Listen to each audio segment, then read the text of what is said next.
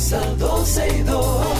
Sergio Carlos, Karina, Larrauri llegan para darnos toda la información de los hechos, toda la diversión del momento. Todo, todo, todo, todo lo que quieras está en 12 y 2.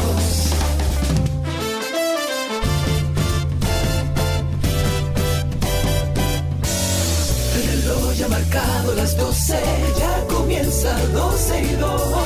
Sergio Carlos y Karina Larrauri llegan para darnos toda la información de los hechos, toda la diversión del momento. Todo, todo, todo, todo, todo, todo, todo lo que quieras está en 12 y 2. Saludos amigos, bienvenidos a 12 y 2, empezando esta semana del lunes 4 de julio del año 2022, celebrando... Tiene que decirlo en inglés, amigo. a 4th of July. Exacto. Ok, celebrando el 4 de julio en los Estados Unidos, deseándoles a todos los ciudadanos americanos, eh, bueno, feliz día de su independencia. Hace ya 200 y pico de años, casi, sí, Reguero 200 y pico de años. Sí, sí, sí, mil, 1800, al- no, 1700 alguito, largo. Pero bueno, eh, felicidades. ¿Y tú, Karina, en qué estás? ¿Cómo está la vida? Veo que estás un poquito achicopalada. Estoy un poco achicopalada porque no estoy en mi computadora que ya me, me daba la tranquilidad que tenía toda la capacidad para funcionar. Si mi adorado esposo está oyendo este programa, que debe ir en carretera, debe saber que no tenía batería en mi computadora porque él se había llevado mi cargador. Pero ¿Y bueno, por qué vamos a él se hacer... llevó tu cargador si él, eh, él tiene su computadora y tú tienes una computadora? Porque él dejó su cargador en la oficina. Ah, y ahí tú le prestaste el tuyo diciendo, ah, no, toma, llévatelo. Yo Ah, se lo di, él me dijo, pase por la oficina a buscar el mío y nunca pasé. Ah, Entonces, ya, ya, pero ya, estamos aquí, mira, puedo entrar a StreamYard, pero tengo un tema con la cámara que lo vamos a ir resolviendo sobre la marcha, ¿te parece? Bueno, entra Por lo menos me voy a yo, oír. estoy, yo estoy solo ahora mismo en StreamYard. Eh, Ok, voy, te- y, ya en el resolví camino el voy pro- a y ya resolví el problema de que por StreamYard pueden escuchar las llamadas de teléfono, Oh, pueden escuchar genial. todo. Sí, porque mm, exacto, sí, sí, sí. Y también, por ejemplo, te tengo algo nuevo y es que Ahora tú me vas a escuchar a mí de una forma diferente a veces.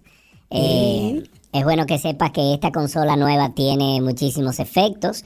Me puedes escuchar como un robot también. Ok. Así te puedo hablar todo el tiempo. Entonces hay un tema, yo me escucho.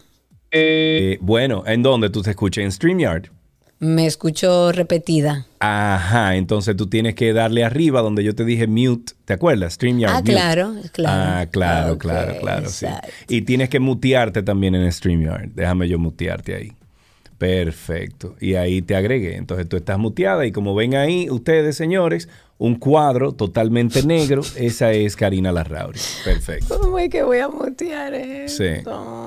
Ya, arriba, right click, unmute, mute. Ya, Miren, amigos, bienvenidos. Esto es 12 y 2, estamos con ustedes hasta las 2.30 de la tarde.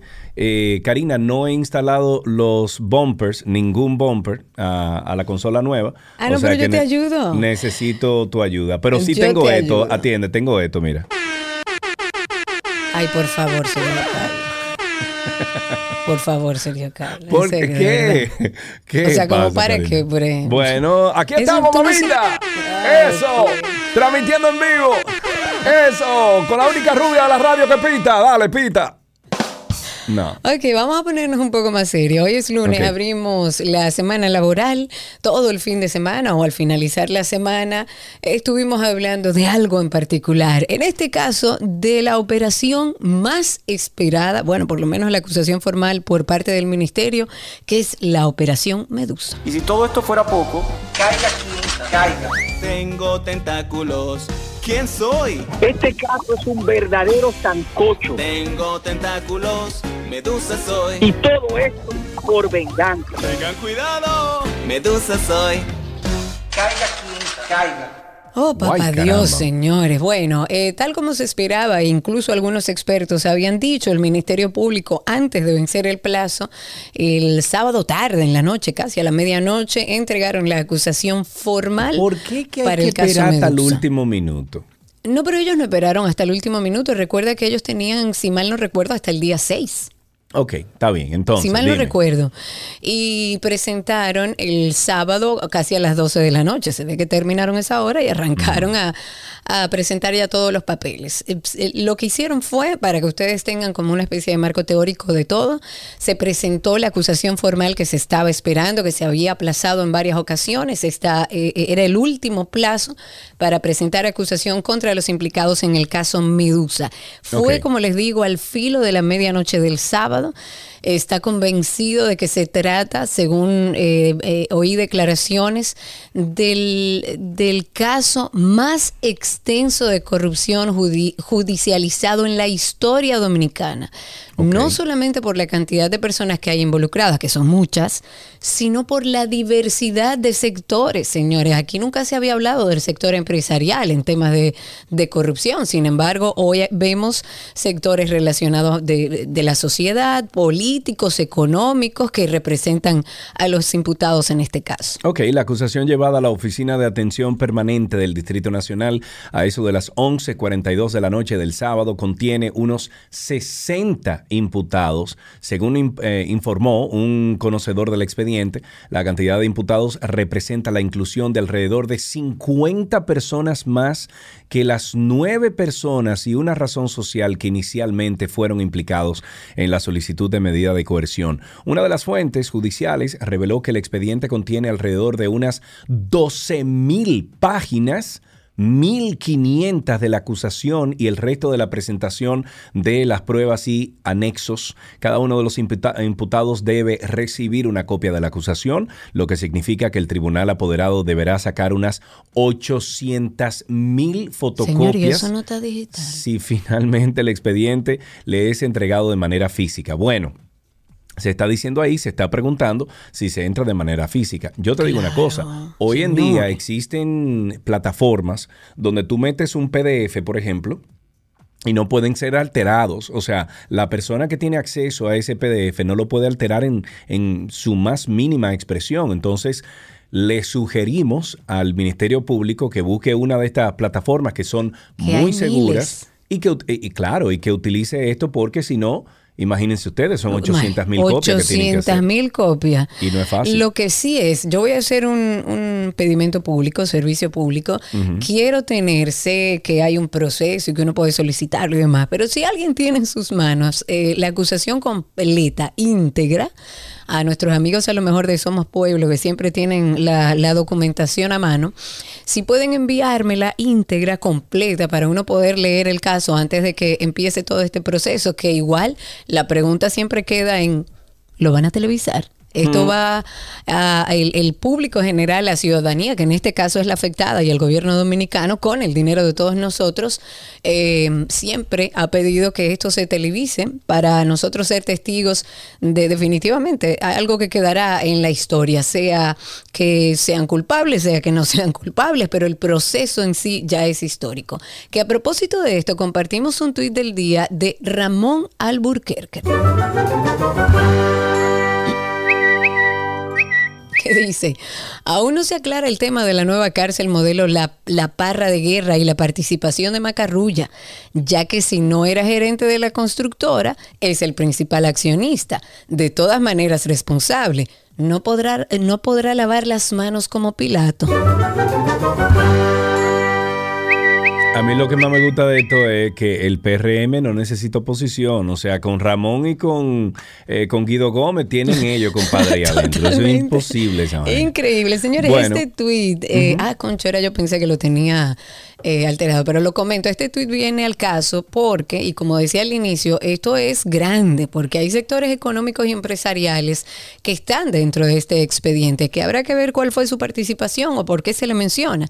Pero según el expediente que fue depositado contra los implicados en esta operación Medusa, la empresa Kabul era responsable de supervisar varios lotes que fueron asignados dentro de este plan de humanización que fue desarrollado por el ex procurador Jean Alain Rodríguez.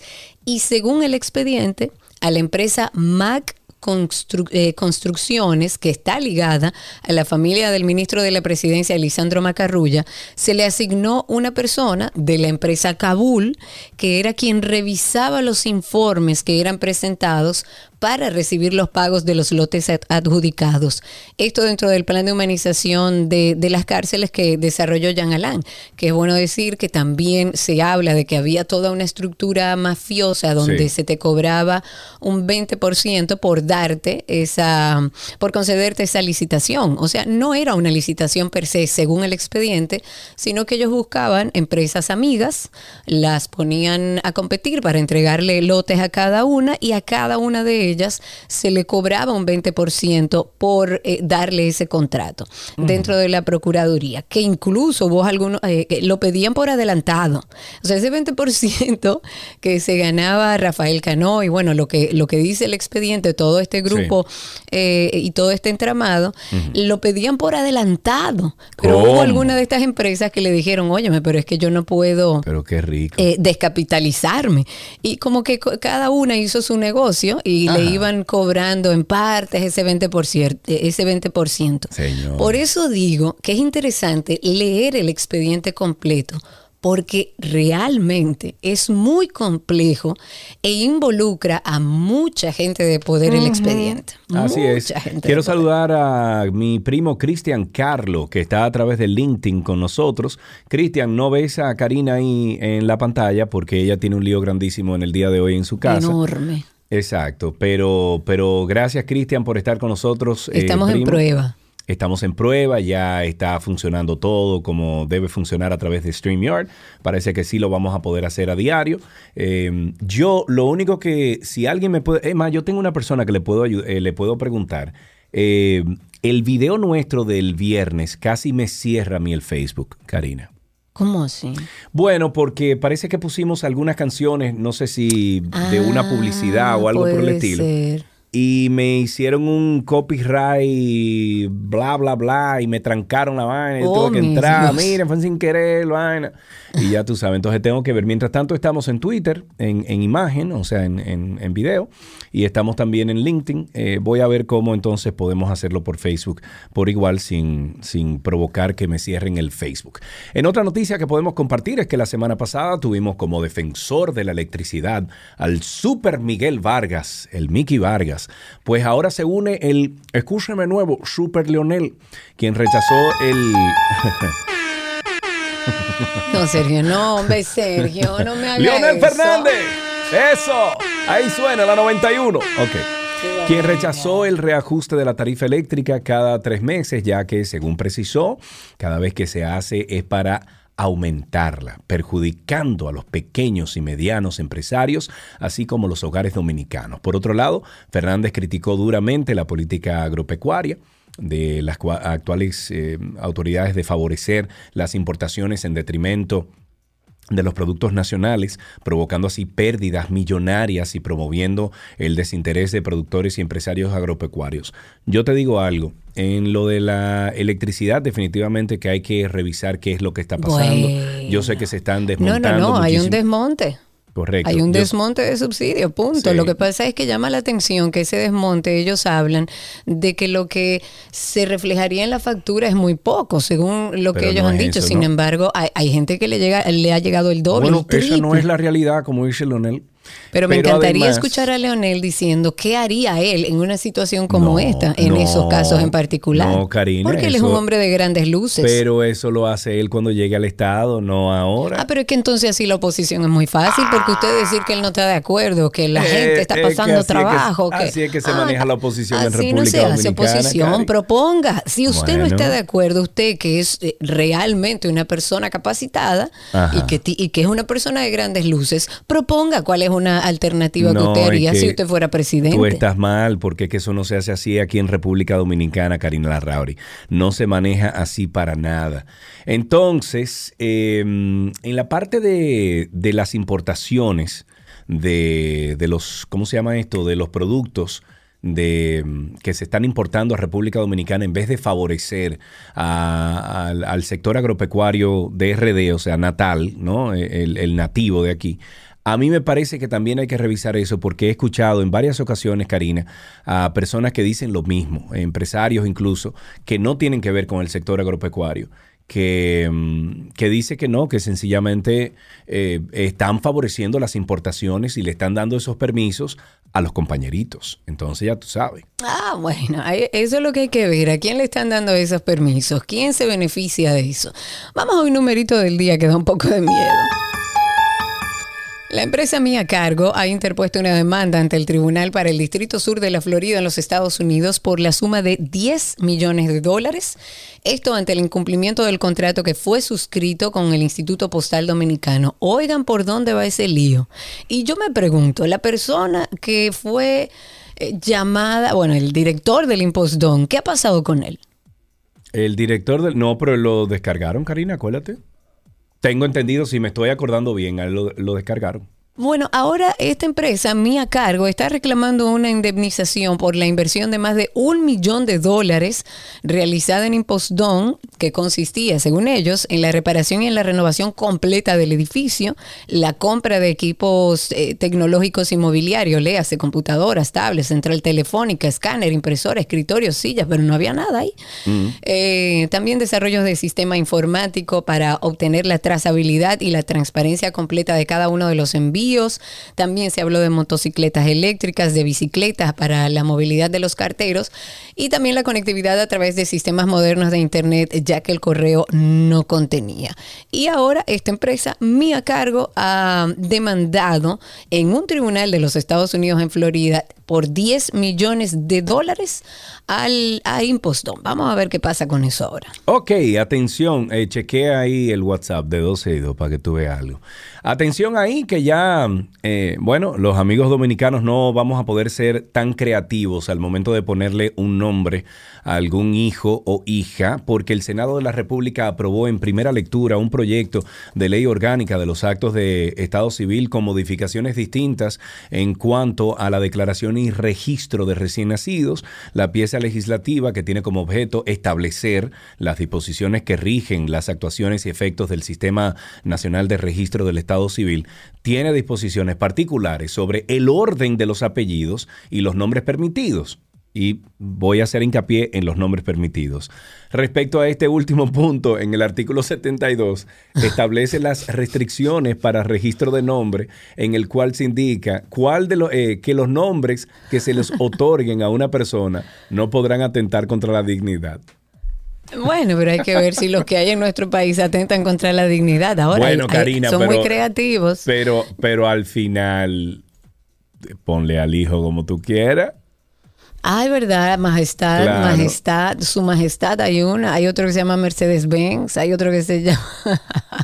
Exacto. Bueno, a mí sí, en ese sentido me gusta el, el tema de que podamos elegir el apellido de quién, que la Sí. familia decida si lleva el apellido nombre, primero ¿te de la parece mujer. bien? Que no le puedas poner el, el nombre Mira. que te salga del forro, ¿no? Hay otros países donde se estipula esto. De hecho, en Argentina, no sé si todavía, pero hace algunos años en Argentina eh, había una lista de nombres para ponerle, que es Oh. todavía peor. No, no. En este caso, yo creo que ayudaría un poco a las personas que cuando crecen, como Sigmund. Freud, por ¿Tú- tú estás ejemplo, yo creo que de los hubiera dicho. Yulaisky del mundo.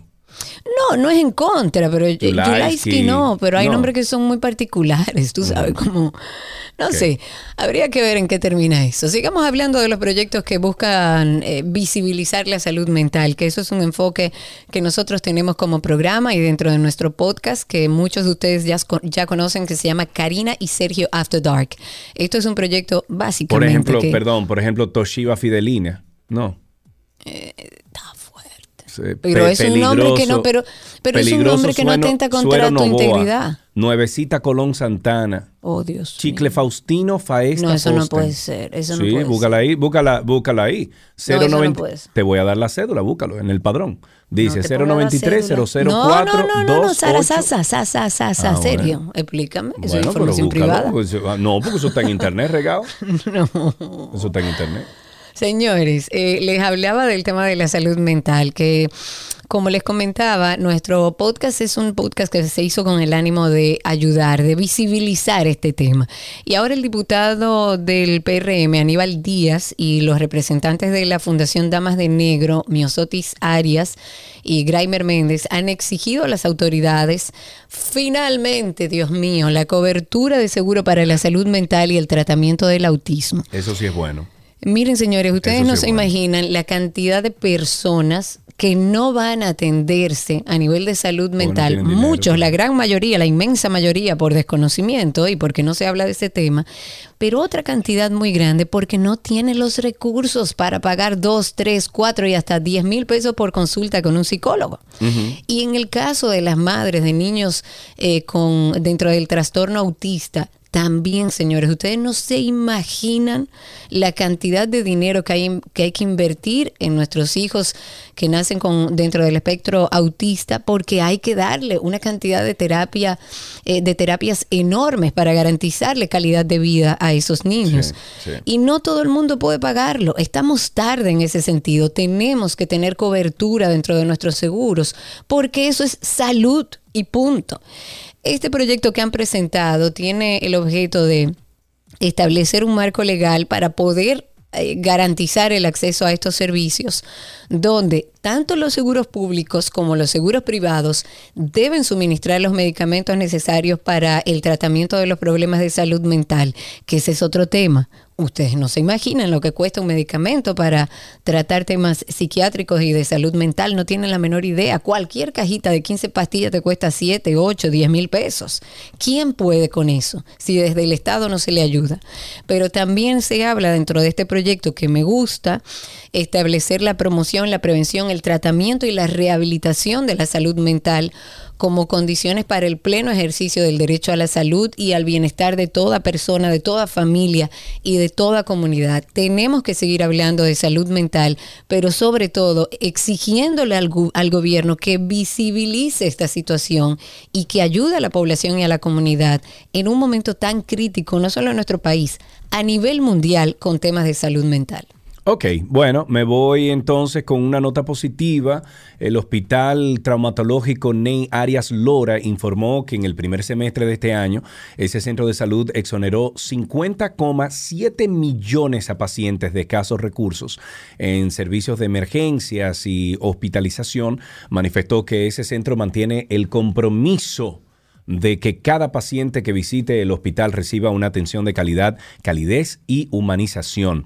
El especialista en trauma y magíster en alta gerencia en salud señaló que esas exoneraciones son a pacientes sin documentación, muchos de ellos no declarados o extranjeros sin documentos, pero que sin embargo, a pesar de esas circunstancias, en el centro médico le brindan atención sin importar clase o condición social, ya la prioridad es dar una asistencia de calidad al usuario. Entonces, ahí vemos como 50,7 millones de pesos que se debió utilizar para mayormente el ciudadano dominicano se diversifican en personas incluso indocumentadas. Ahí hay un problema. Bueno, de esta manera iniciamos 12 y 2, no sin antes recordarle a propósito de que hablábamos de salud mental, nuestro podcast de Karina y Sergio After Dark. Ya escucharon el- más reciente episodio. En ese abordamos y hablamos sobre la codependencia emocional. Es un tema también importante que mucha gente no logra identificar que está viviendo dentro de una codependencia emocional y por ende eh, no, no vive con la calidad que debería vivir. Trate de buscarlo. Estamos en redes sociales como Karina y Sergio After Dark en Instagram. Ahí ustedes pueden ir al enlace directo en, en la bio, pero también pueden hacerlo a través de Google. Pueden poner Karina Larrauri Podcast o Sergio Carlo Podcast y ahí le van a salir todos nuestros Mira. capítulos. Antes de despedir, gracias a Félix Peralta Lalane, que está con nosotros a través de LinkedIn. Biel Mayol también está a través de LinkedIn. Juan Batista está también a través de LinkedIn. Gracias. Eh, están ahí viendo ese cuadro negro. Esa es Karina. Está muy bien vestida en el día de hoy. Ay, señores, Eh. perdón. Hoy, hoy estoy tratando de terminar este programa porque tengo un lío con la computadora. Si mi marido anda por ahí, llega Una rápido. con mi computadora nueva, oigan bien. Imagínate tú. nueva. Bueno, empezamos 12 y 2. Gracias por la sintonía. Regresamos de inmediato. Lo mejor de la web, Dios mío, llega a ustedes gracias a Aeropack, mi courier.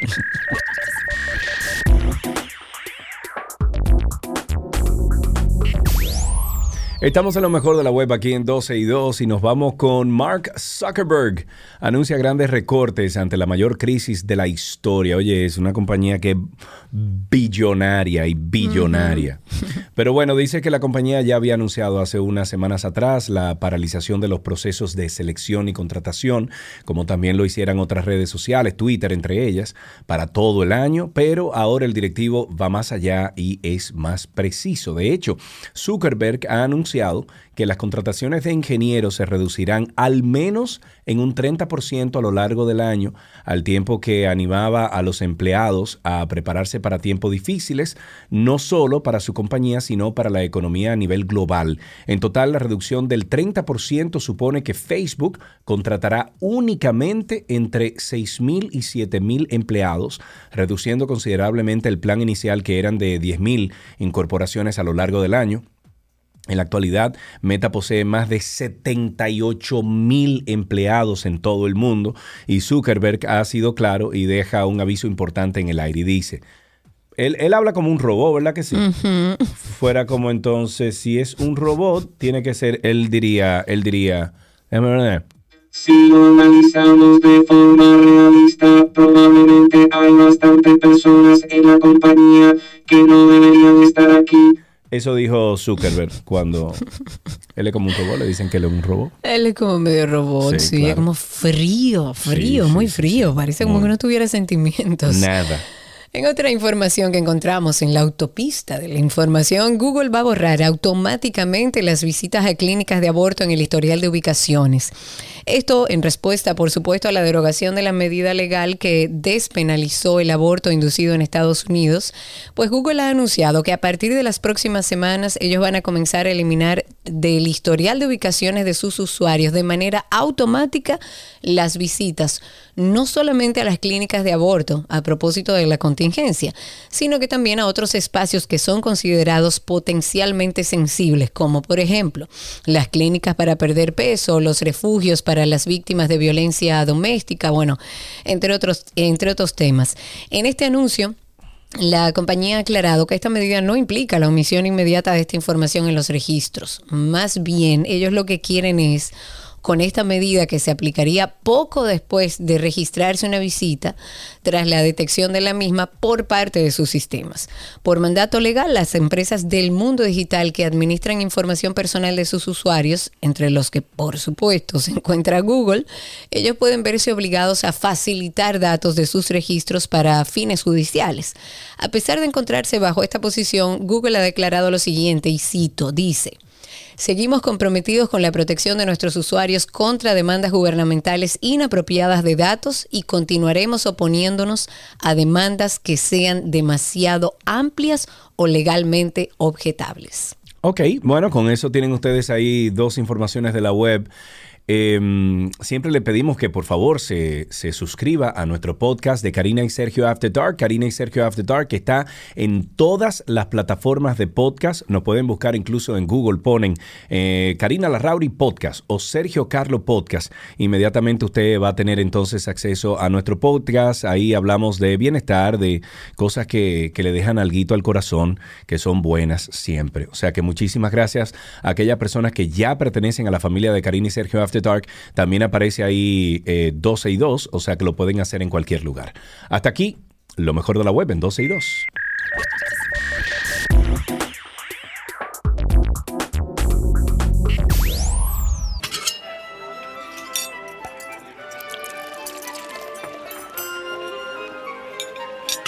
Ula la me me. Comida de Gabriela que bon c'est bon ici.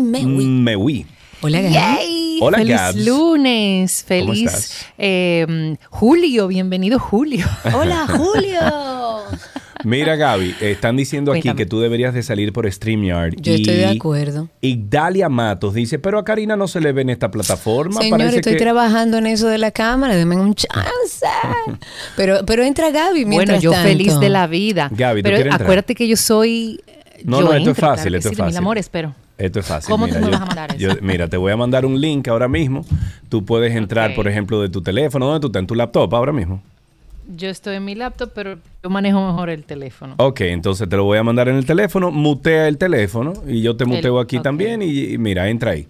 Para que entonces los amigos a través de StreamYard, que están en LinkedIn y están en Twitter, puedan Pero verte. Sergio, yo lo, yo lo espicho y no me deja, eh, o sea, no me deja entrar. Te lo acabo de, de enviar por. WhatsApp. Lo, lo tengo por WhatsApp, pero si yo le doy arriba, no me, de, no, Te- no me tú deja. le tienes que dar al enlace, ¿no? Sí, al enlace. Olvídate de es eso, Gabriela. Dale, vamos arriba. Exacto. vamos- pero vamos a Óyeme, coordinarlo, vamos a coordinarlo. Lo- te voy a enseñar ahorita, más tarde. Exacto, porque vale la pena. La verdad, por ahí mucha gente uniéndose. Estamos tratando de tener la mayor cantidad de, de- de disponibilidad para que ustedes puedan elegir por dónde Claro. nos escuchan, No, y por, dónde ejemplo, nos ven. Y por ejemplo, ya voy a, esta tarde, voy a sacar un YouTube para nosotros, para entonces que los programas se queden en YouTube ahí. Genial, genial. Yes. Y ahí podemos tener más contacto con ustedes y bueno, finalmente darle un poco de imagen que nos habíamos eh, negado por muchos años, pero eh, ya la gente empieza a pedirlo y vamos a estar por ahí. Nuestra querida Gabriela Reginato está aquí para empezar una semana de recetas con ingredientes versátiles. Me gusta porque de hecho hay muchos eh, mucho- in- muchos ingredientes y muchos tipos de alimentos que aprendí a comer contigo y que descubrí contigo. Así que, ¿qué preparamos, Gaby? Bueno, mira, eh, como todas las semanas Cindy sugiere y estamos como esos cinco minutitos decidiendo qué vamos a hacer. Y cuando me manda eh, la conversación que me dice eh, ingredientes versátiles, y digo yo, versátiles, ¿cómo así? Y después dije, claro que siempre tenemos en, en la casa y nos sacan de apuros. Cuando me mencionó zanahoria, Claro, papa, claro. huevos, digo, exactamente, o sea, de verdad, verdad, que son ingredientes que podemos transformarlos y en un abrir y cerrar de ojos nos van a sacar de apuro para hacer cualquier cosa, ya sea un desayuno, un almuerzo, una cena, una guarnición. eh, así que me parece súper interesante. Si ustedes tienen recetas fáciles que puedan compartir y quieran compartir con nosotros sobre esos ingredientes que tenemos en casa, que siempre compramos, que, que siempre están en nuestra lista, pero estamos siempre que, ah, que bueno, que con la papa vamos a hacer puré. No, cosas Se pueden hacer diferentes que miles de hacer. cosas, claro. Bueno, y esta, eh, vamos a iniciar uh, el- la receta de hoy con los tres ingredientes que ella me mencionó y dije, bueno, vamos a ponerlo todos juntos y lo que me sale es una ensalada rusa. La ensalada rusa que nos transporta, yo creo que a Navidad, no, es una ensalada que es muy versátil, la podemos utilizar, yo sé que es parte de, de nuestro día a día.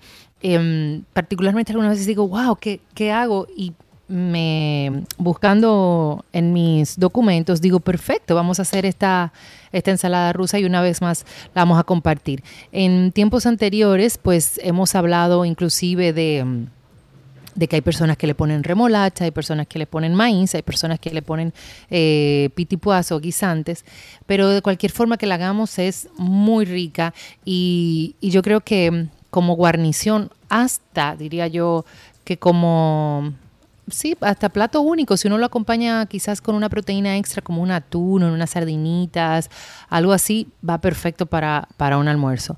Yo no soy de comer pesado, o sea, mis almuerzos no son, son más ligeros. La, en la noche es cuando nosotros comemos más pesado. Entonces veo esto como más para, para un almuerzo ligero, acompañado, como te decía, quizás con un salmón pochado, una, un atún de lata, unas sardinillas que, que a mí me encantan, algo así más ligerito para pasar el día. ¿Qué vamos a necesitar? Eh, en esta cantidad, pues va a rendir para, uff, si lo tenemos como guarnición, hasta para seis personas. Necesitamos seis papas grandes que vamos a pelar y la vamos a hervir cortada en cubos. Dos zanahorias también peladas y la vamos a hervir igualmente en cubos. O sea, primero la cortamos y luego la, hervimos. También necesitamos dos huevos hervidos, media taza de pitipoas, aquí es opcional si a usted le gusta su ensalada rusa con pitipoa. Una cebolla roja pequeña que vamos a cortar en cuadritos bien chiquititos, cuatro cucharadas de mayonesa, una cucharada de aceite de oliva y sal y pimienta al gusto.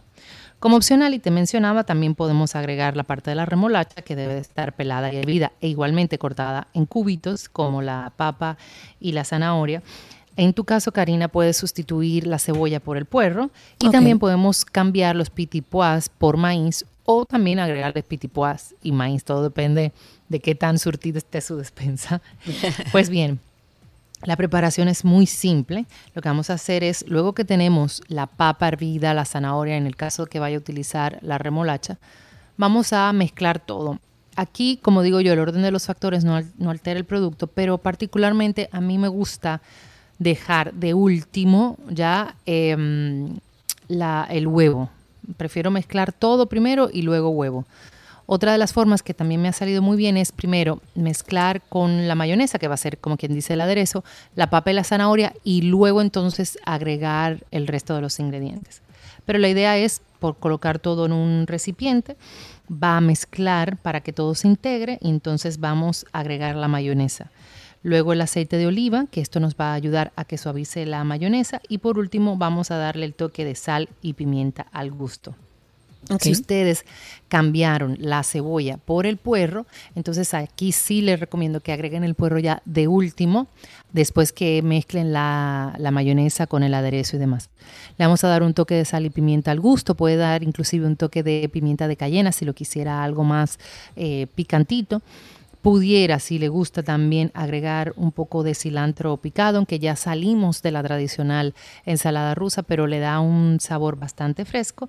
Y lo ideal es servirla eh, fría, si quisieran más agradable al paladar. Es una ensalada que puede durar básicamente dos días máximo porque tiene, y hasta uno diría, porque tiene la papa y tiene la mayonesa y tiene el huevo, entonces eso hay que, que trabajarlo con cuidado. Siempre es lindo servirlo bonito, si usted tiene algún molde eh, típico, típico, típico en este país de servir la ensalada rusa como con una flor Ah, sí, arriba, ahí en el medio de- arriba. exacto, ya sea de tomate o de un mm, ají, o le ponen también unas ramitas de perejil, en fin, eso es típico. Pero Póngala bonito, no importa cuál haya sido su elección, móntelo bonito porque parte de una comida rica es la forma en cómo lo presentamos. Ya saben que esta receta va a estar disponible en mi cuenta gabriela.reginato y también en la cuenta de 12 y 2 y voilà. Voilà, nuestra querida Gaby hoy compartió con nosotros una receta con ingredientes versátiles. Si usted tiene una receta que se le dio por casualidad con cosas que le quedaban en la nevera, compártala con nosotros a través de nuestra página 12y2.com, a través de las redes como 12 y 2 también. Y recuerden que Gaby también está en redes como gabriela.reginato, gabriela.reginato y su página web gabrielareginato.com. Gaby, gracias.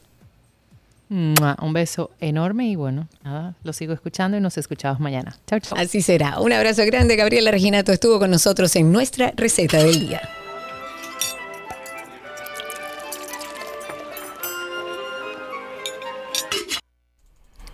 Amigos, Deportes siempre llega a ustedes gracias a nuestros amigos de... No, eso no es aquí. Esto, ok. Las noticias deportivas les llegan gracias a Jugos Dos Pinos, el sabor que nos gusta a todos, y gracias a Vita Salud, la tienda de las vitaminas y la nutrición deportiva.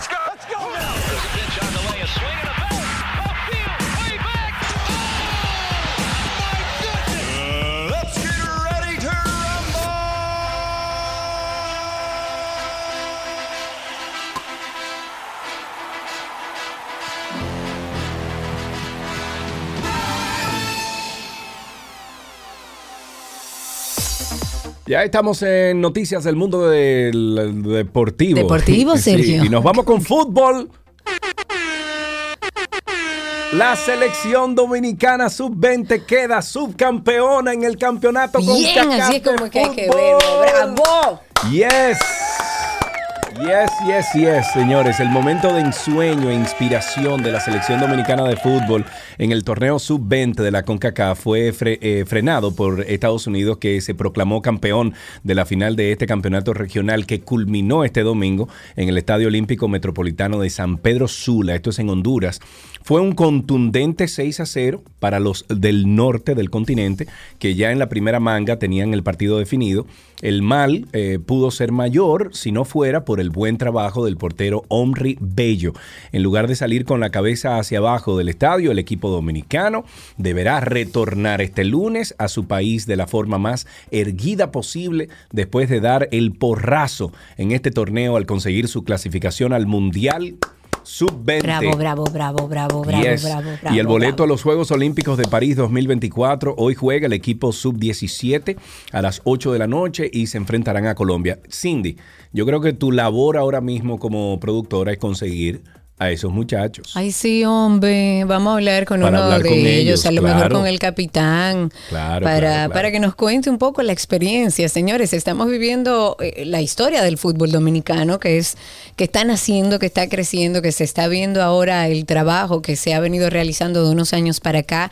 Y viene un grupo, ese sub-17, eh, ojo, ojito con ese grupo que viene también Viene bueno muy también. bien. ¿Eh? Muy, bueno muy también. bueno. Ayer vi un partido y la verdad es que hay que seguirlos porque eso es lo que después, en unos años, cuando finalmente lleguemos a un mundial de la FIFA, que lo vamos a hacer, podamos decir, ustedes se acuerdan ese muchachito que jugaba, porque es parte de nuestra historia. O sea que síganla, compártanla con sus hijos. En tenis, Novak Djokovic continúa con su marcha triunfal en Wimbledon y este domingo ha logrado su victoria consecutiva número 25. Esto en Wimbledon, rumbo a los cuartos de final eh, ante el holandés Tim Van. Djokovic saltó a la cancha con algo menos de tres horas para finiquitar el trabajo y no tuvo problemas en conseguirlo, aunque más justo de hora de lo que se había previsto. Lo logró con 22 minutos de margen. El próximo rival del serbio será el italiano Yannick Sinner, que se deshizo del español Carlos Alcázar en el segundo turno de la pista central. Sinner tiene 20 años, se ha enfrentado en una ocasión en su carrera a Djokovic con derrota en el Master 1000 de Monte Carlo en el año 2021 por 6-4, 6-2.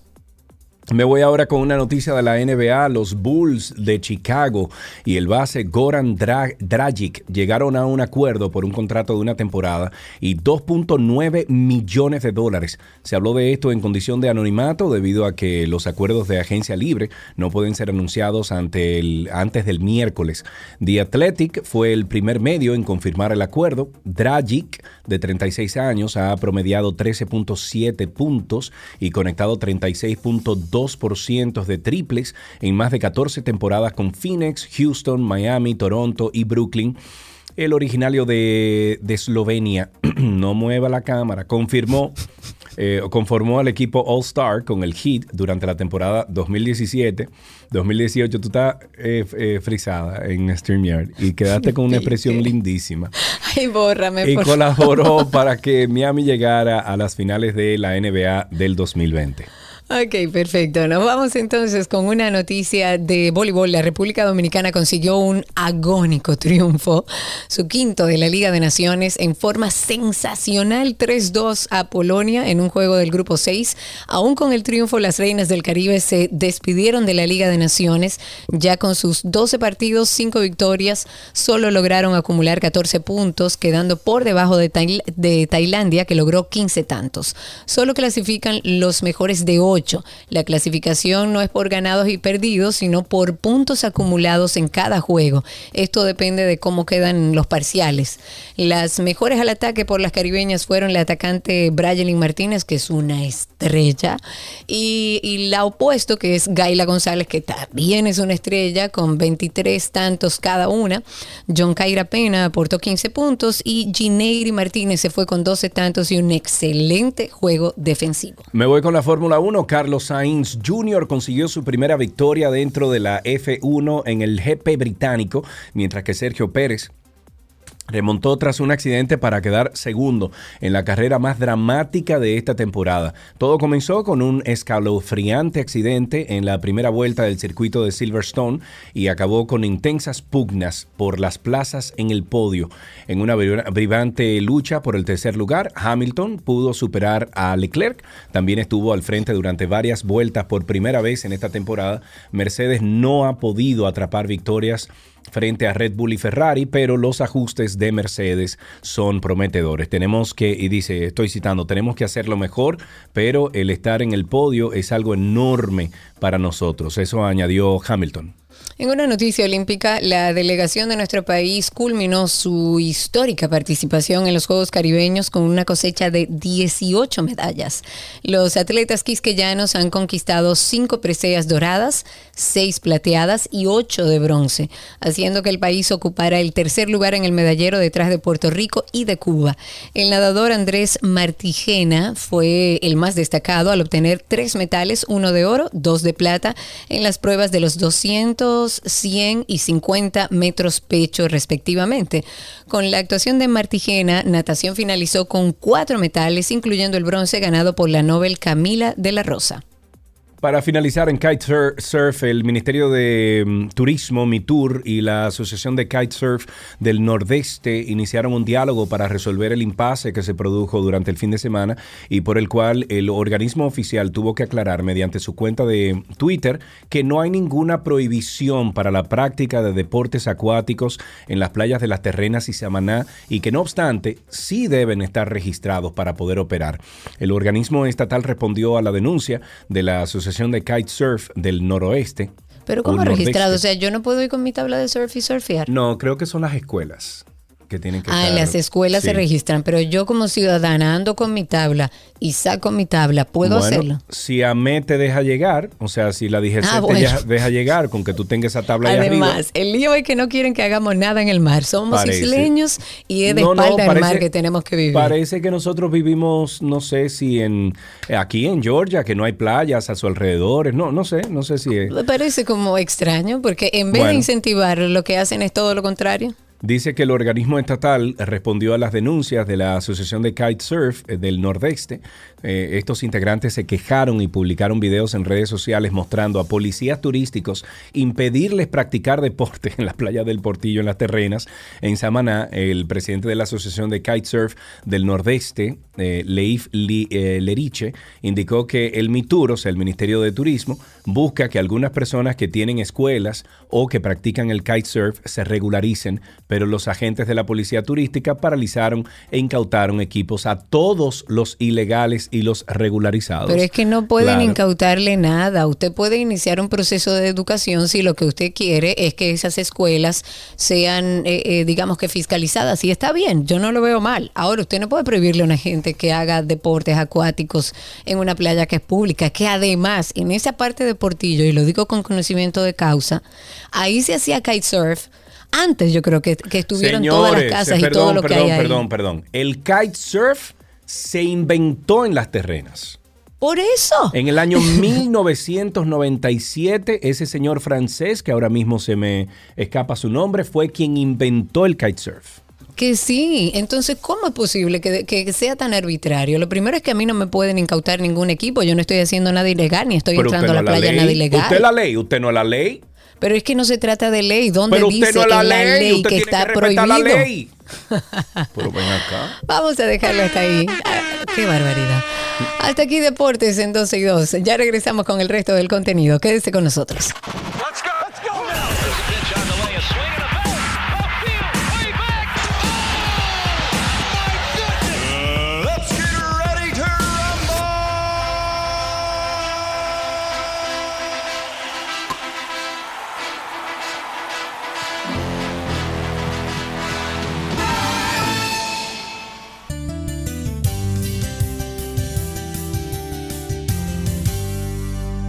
Estamos en una conversación interesante. Eh, como todos saben, el INAVIE, yo creo que desde su creación ha estado en el ojo del huracán, sobre todo en medios de comunicación, y por eso nos, eh, eh, nos interesa mucho hablar con su actual director, el señor Víctor Castro, para aclarar algunas dudas y que conversemos sobre el caso. Víctor, muchísimas gracias por aceptar nuestra invitación. ¿Cómo estás? Gracias, eh, señor Carlos. Muchas gracias. Yo feliz porque ya yo me puedo morir. Soy vecino de Karina en Portillo y me trae a su, a su programa. Así que soy, soy, soy famoso ya, soy famoso. Oye, eso, Víctor, pero salúdame allá cuando estemos allá, hombre. Hola, Karina. Sí, pues yo te Mira, veo siempre Víctor. con tu mascotica. Sí, Ay, sí, Ah, siempre con mis perros. Mira, Víctor, voy a aprovechar Sí. la, la ligereza con la que empezamos, porque la idea es como ir eh, desarmando un poco todo lo que se viene diciendo del INAVIE. Pero primero tengo una, una curiosidad, es una pregunta personal. ¿Qué lleva a un exitoso empresario como usted a incursionar en la política, donde todos sabemos que se juega mucho entre el descrédito, las zancadillas y la situación a nivel político, a lo interno, que fácil no es? Y yo creo que ya usted debe saberlo.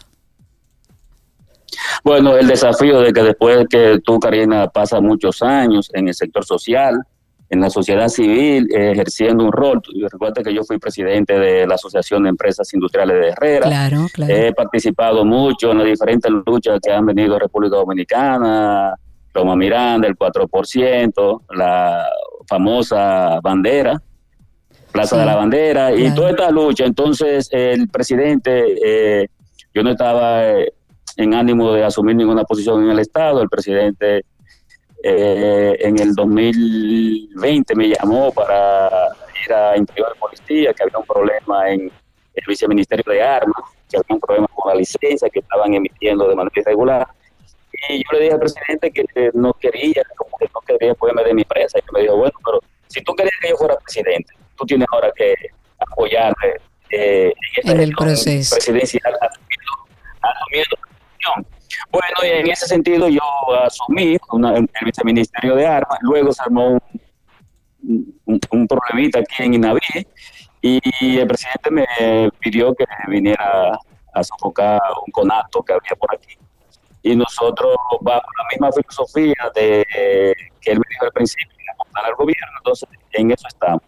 Y yo creo que cuando uno se pasa toda una vida eh, pidiendo eh, que se respeten los derechos, que pidiendo cese a la impunidad, que no haya corrupción y luego le dan la oportunidad a uno para poder trabajar en esa dirección, bueno, pues yo creo que es un aporte al país. Es un, es un estamos- reto personal. ¿Y ustedes tienen, Víctor, estadísticas del impacto real del Instituto Bienestar Estudiantil? ¿Ustedes tienen algo que diga, bueno, esto que estamos Claro, haciendo realmente sí. tiene un impacto? Claro, te cuento, nosotros impactamos, por ejemplo, a más de 600 mil familias todos los meses, a la cual, con los programas de INAVIE, solo en, los PAE, en los programas de alimento escolar, nosotros provocamos un ahorro de alrededor de 2 mil millones de pesos al mes en la familia. ¿Por qué?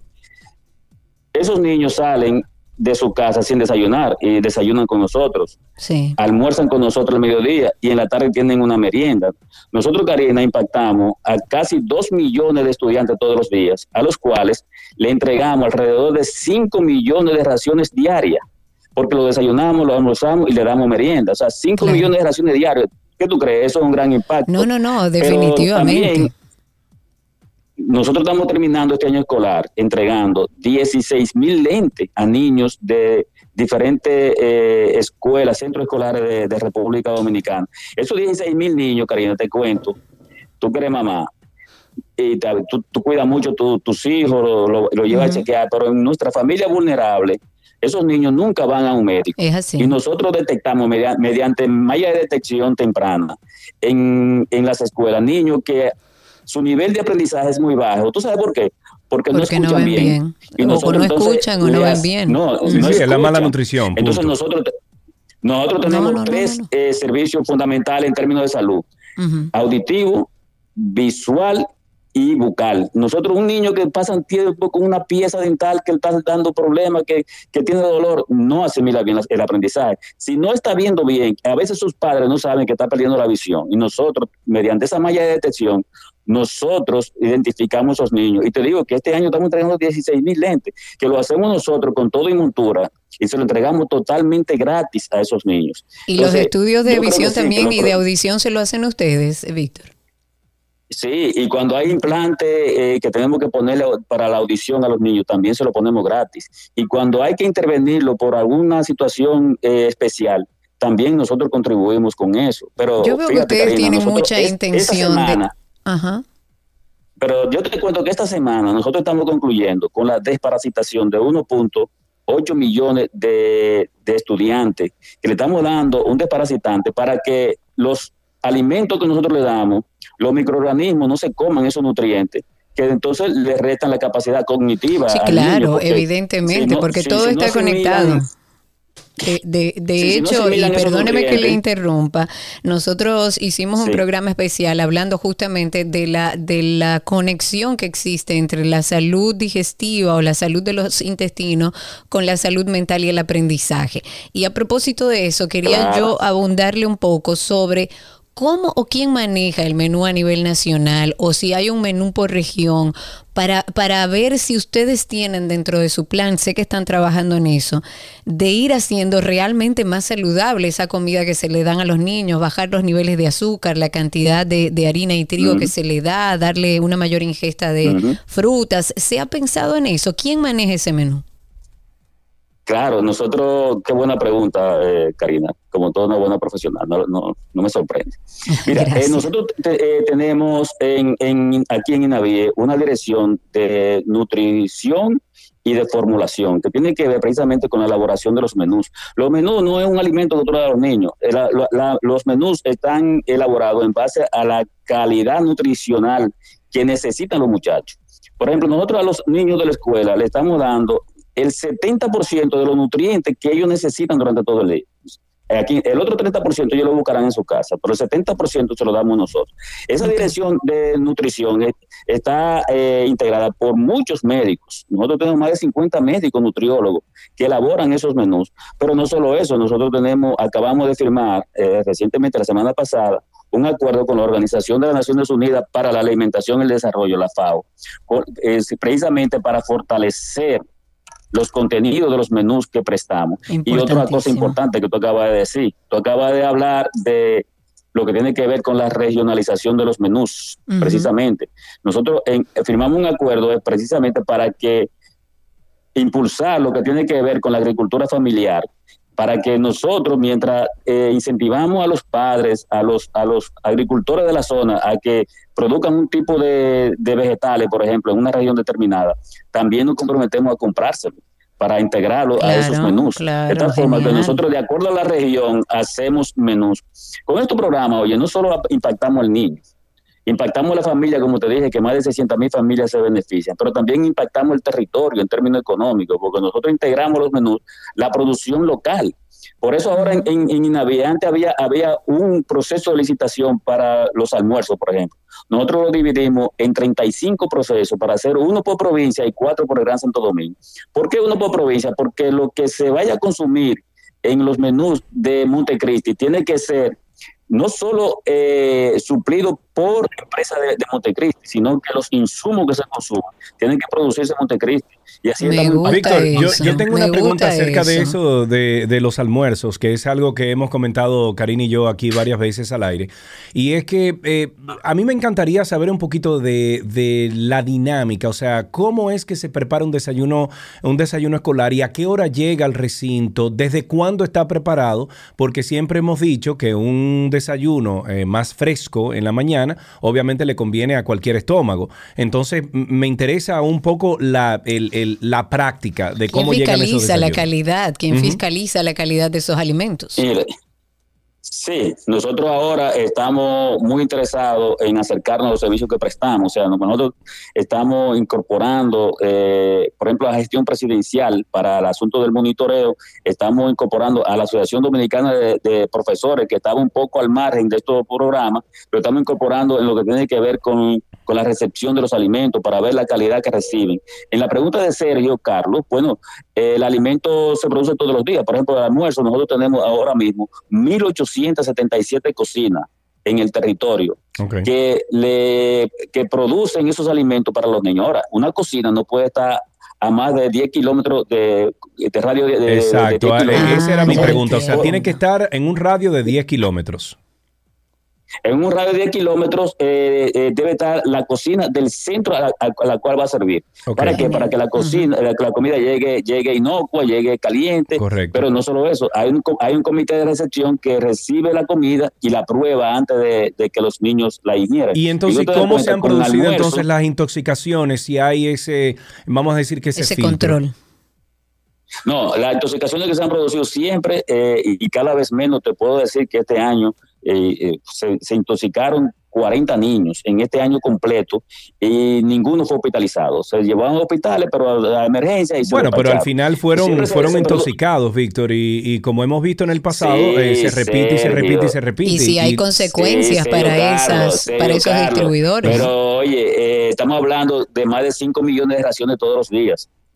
Por 199 Mm, Bueno, pero días al que final. Víctor, es una intoxicación de un niño, sea No, cinco, sea una. Yo, to- yo, yo estoy de acuerdo y te admito. Ahora, Ok. eh, las únicas intoxicaciones que se han producido es por líquido, por leche específicamente. Por leche. ¿Por qué? Porque eh, la leche, a veces esa leche pasteurizada, a veces pierde su cadena de frío, o sea, una- se envasa a una temperatura Sí. y por alguna razón llegó un poquito tarde al centro, entonces produce unos microorganismos que van a afectar al niño. Entiendo. Eso lo estamos resolviendo. eh, eh, eh, precisamente también estamos notificando los procesos de, de entrega de leche con la pasteurizadora que quede, para que a los, a los centros le toque la pasteurizadora que quede más cerca, Claro. porque eh, eh, esos desayunos, como tú hiciste la pregunta, es todos los días que se entregan. La leche eh, a, a los centros hay que entregarla todos los días. Claro. Si tú la, la leche pasa, pasa tres horas, cuatro horas sin que el niño la ingiera, pudiera estarse desarrollando algún microorganismo dentro de la leche. Eh, igual que el pan, el pan se entrega todos los días y las galletas que se entregan es todos los días al centro escolar, igual que los almuerzos. Y siempre se entrega a empresas que estén lo más cerca posible de los centros escolares. Ok. Pero estamos atendiendo eso cada vez más. Muy bien. Víctor, ah, ah, vamos a hablar sobre el tema de las licitaciones, que sí eh, ha sido otro de... de- Es el tema espinoso. Exacto, una de, de las espinitas que ha salido con esto del INAVI. O sea, eh, ¿es cierta la mafia en la selección de suplidores, los pagos que se han regularizado? ¿Por qué hay escuelas incluso, Víctor, que no han tenido alimentos por falta de pagos a suplidores? Eh, fíjate, tengo, tengo que admitir que cuando llegué aquí había un gran problema con muchos suplidores que estaban supliendo los servicios de INAVI, sin embargo no tenían contratos, no fueron adjudicados eh, de manera regular. Y yo vine en esa situación aquí a INAVI y me pasé casi seis meses organizando las cosas. Y también debo decirte eh, y felicitar a los suplidores porque durante todo ese tiempo ellos de manera estoica entregaron los alimentos y los servicios a INAVIE sin faltar.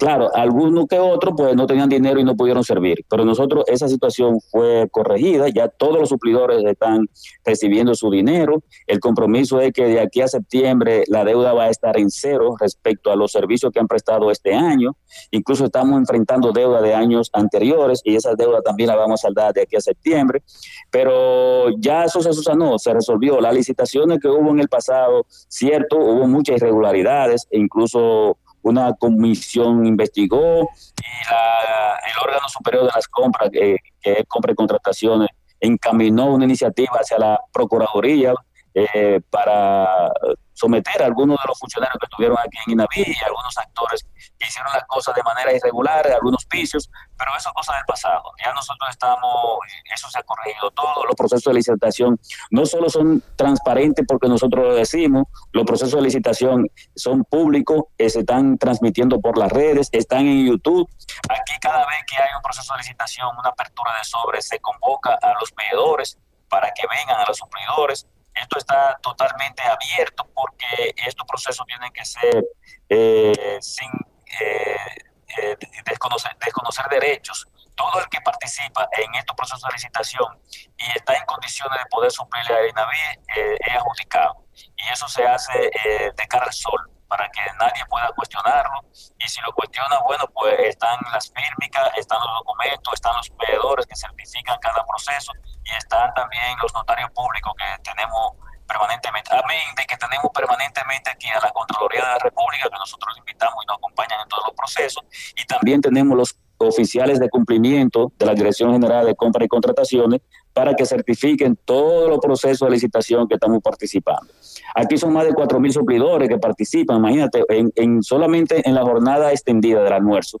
Para el proceso de- del próximo año, que ya nosotros lo estamos, eh, eh, lo montamos y estamos casi concluyendo, están participando 2.177 suplidores, de los cuales vamos a adjudicar 1.340. Son procesos grandes, pero estamos tratando de hacer la cosa como Dios manda. Ok, muy bien. Que así sea, que así sea por el bien de nuestros niños, ojalá y realmente sigamos trabajando en la fiscalización de la calidad, pero sobre todo en una buena alimentación. Si ya estamos haciendo este trabajo desde el 97, que a mí me parece valiosísimo, vamos a buscar la manera de que tenga la ingesta de proteínas adecuada, de que manejen el tema de la prevención de la obesidad, de que ojalá y puedan a los niños también Sí, sí. trabajar trabajarles el tema de la nutrición correcta para que ellos vayan aprendiendo qué es realmente lo que les hace bien a su cuerpo y a su cabeza para poder tener un, un proceso de, aprendizaje sano. Ojalá y lleguemos a un punto donde los temas de, del INAVIE suenen más por el trabajo que hacen, que es valiosísimo, que por cualquier irre- irregularidad en las licitaciones. Gracias, Víctor, por prestarnos este tiempo y aclararnos un poco con todas las informaciones del INAVIE. Gracias a ustedes, Karina, y el compromiso nuestro de hacer las cosas bien para que vaya en beneficio de esa población que van a ser los ciudadanos del futuro, los que nos van a Así dirigir. mismo es. Pero tenemos, Eh, así que, es. tenemos que hacer las cosas bien en beneficio de ellos. Muchas gracias a ustedes. Gracias, Víctor. Estuvimos conversando, conversando con el director Víctor Castro del INAVIE. Ya saben ustedes, si se perdieron esta conversación, va a estar disponible en nuestro podcast. Ya regresamos con mucho más.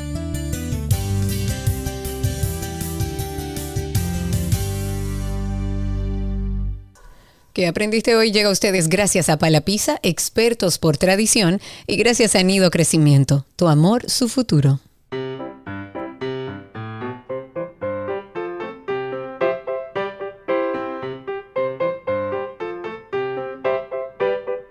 Suena ahí siempre la cancioncita que le dice a nuestros niños que estamos esperando sus llamadas aquí al 829-236-9856. 829-236-9856. Karina, tenemos a Valentina en la línea. Buenas tardes, Valentina. Hola, Hola, Valentina, ¿cómo estás? bien, ¿y usted? Muy bien, gracias a Dios. ¿Qué edad tú tienes, Valentina? Eh, 12. ¿Y tú te portas bien en el colegio? Sí, Sí, muy bien, muy bien. Eso me gusta, eso me gusta. Mira, eh, tú estás de vacaciones ya, me imagino, ¿verdad? felizmente. Felizmente, esa es la respuesta que estábamos esperando. Felizmente. Felizmente. me gusta eso. ¿Y qué tú estás haciendo en vacaciones?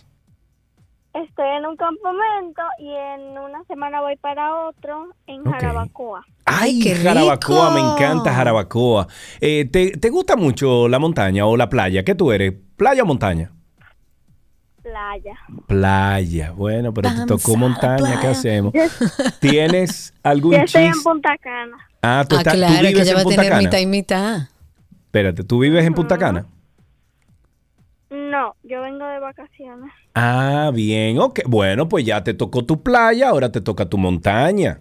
No se haga ayuda, Valentina. Yo quiero, yo quiero. ¿Tú Mira. sabes algún chiste, una adivinanza, una poesía, algo que quieras compartir con nosotros? Eh, no sé. No sabe, bueno, pues No está sabe. bien, perfecto. Igual tenemos aquí regalitos para ti. Muchísimas gracias, Valentina, por llamarnos y hasta aquí, ¿qué aprendiste hoy?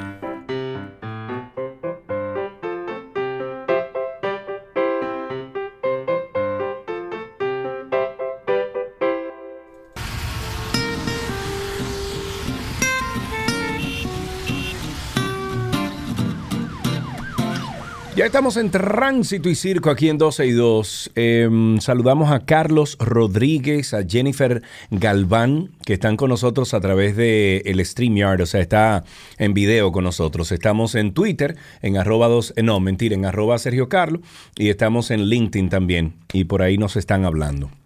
Sí, señor. Y a través de Spaces, recuerden, ya esa es una vía que tenemos bastante tiempo usando. Muchas personas ya se acostumbraron a él. Y es una vía maravillosa para escucharnos en vivo en su celular, que puede escucharnos y seguir trabajando en su celular. Y también para participar con nosotros al aire, porque por esa misma vía, por Twitter Spaces, ustedes pueden solicitar ser hablantes. Solamente tienen que buscarnos como 12 y 2. Cuando nos encuentren ahí arriba va a haber unos circulitos como titilando. Clique encima y ahí ya está con nosotros en vivo y puede participar con nosotros. El teléfono en cabina 829-236-9856. 829-236-9856. El diputado por el PLD, Víctor Manuel Fadul, ha calificado de populismo legislativo el estudio que se lleva a cabo del proyecto de, ley de extinción de dominio. Esto en digamos que en el marco de la situación de, de desacuerdo, por decirlo de una forma Mm, elegante, Desacuerdo. Ajá. que tiene la comisión bicameral con el tema. Y él dice, y cito, muchos legisladores que dicen estar trabajando por la transparencia en nuestro país son los primeros que con hechos se contradicen. Mmm, qué No rico. lo dije yo, lo dijo Bueno. Víctor Manuel Fadul. Teníamos a Willy en la línea, se nos cayó esa, esa llamada, o sea que Willy, creo, Willy, Willy. Teníamos en la línea, llama de nuevo, 829-236-9856, 829-236-9856, es el teléfono aquí en 12 y 2.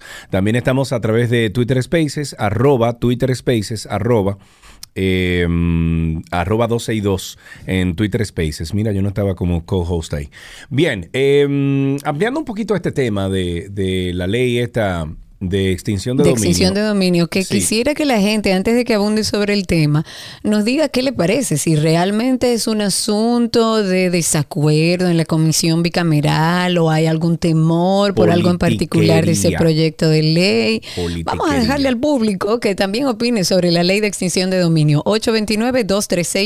829-236-9856. Okidoki, vamos a ver, aquí están diciendo que se confirmó la muerte de cinco personas y 16 fueron trasladadas al hospital después de un tiroteo en la ruta del desfile de 4 de julio.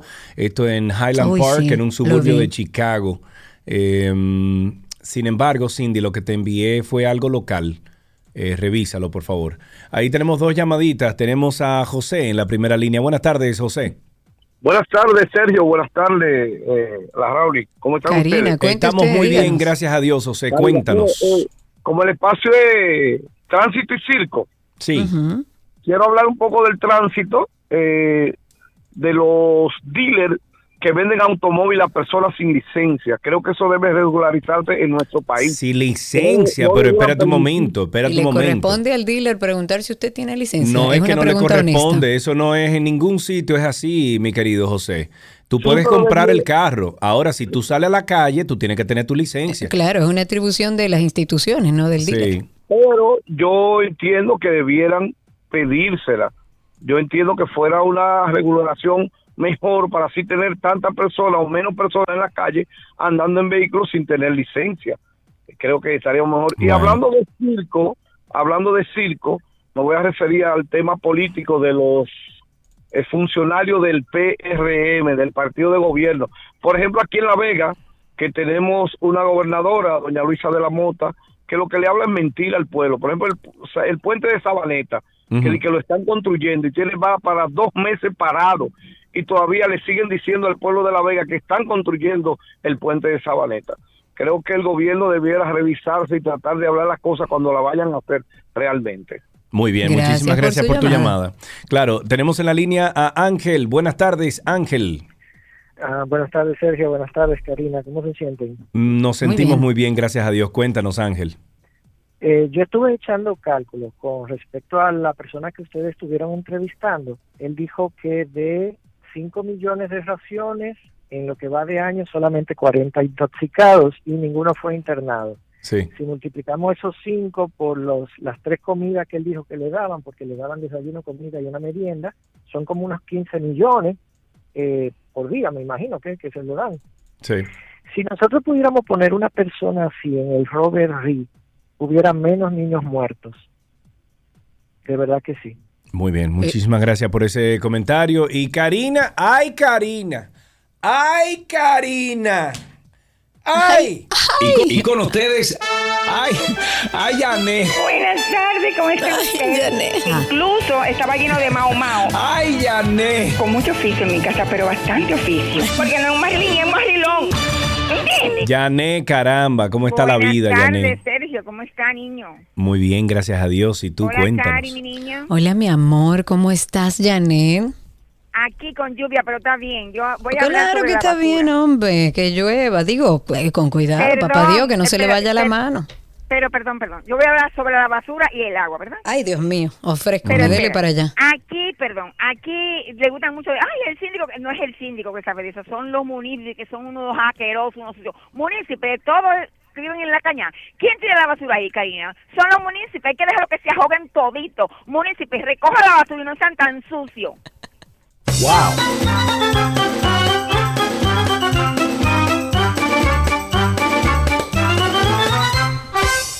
papá Dios. Yané, nuestro personaje adorado, que no es un personaje, Yané es Yané, punto y se acabó. Saludos Carlos Rodríguez, que está a través de nosotros, eh, a través de StreamYard. No puedo, ah, ya sé, se identifica porque te va poniendo el logo ahí del medio donde están Sí, conectadas. sí, sí, Ok. sí, sí, sí, sí, Eh, 829-236-9856. Tengo a varias personas a través de Twitter Spaces y voy a empezar con Juan Carlos Álvarez, que está ahí con nosotros. Adelante, Juan Carlos, cuéntanos. Hola Karina, hola Sergio, ¿cómo están ustedes? Hola, Saludos, bien. mi querido. Qué bueno. Eh, Ustedes me corregirán o alguien que, que sepa de leyes. ¿Qué fue? ¿En serio lo silenciaste? Fue. No, no. Oh, Juan Carlos, habilita tu micrófono Aquí nueva vez. Ahora sí, cuéntanos. Sí, me, me están boicoteando. y creo que No, de ninguna manera. Cuéntanos. Ah, ok. Que quisiera que alguien que conozca de leyes nos pueda orientar, porque creo que el tranque con la ley de extinción de dominio tiene que ver con la con la retroactividad, porque según yo tengo entendido, ninguna ley Ah. es... Yo tengo entendido, pero quisiera que, que, que pudieran eh, entonces añadir luz a alguien que tenga la- el conocimiento de que no se puede hacer una ley con retroactividad, sino que tiene que ser al momento de eh, se- sentenciar la ley. Vamos a ver qué dicen los expertos. Vamos a esperar las llamadas de aquellos que pueden aportar, pero ampliando un poco sobre este tema de la ley de extinción de dominio, eh, el PLD ha explicado en un encuentro que hizo con la prensa, encabezado por su secretario general Charlie Mariotti. En el día de hoy ellos se sentaron ahí, dicen que ellos siempre han apoyado y que actualmente están apoyando, apoyando el proyecto de ley de extinción de dominio, tal y como, eh, según dice él, se consensuó en la Comisión Bicameral del Congreso Nacional, aunque nosotros vimos que era una realidad distinta.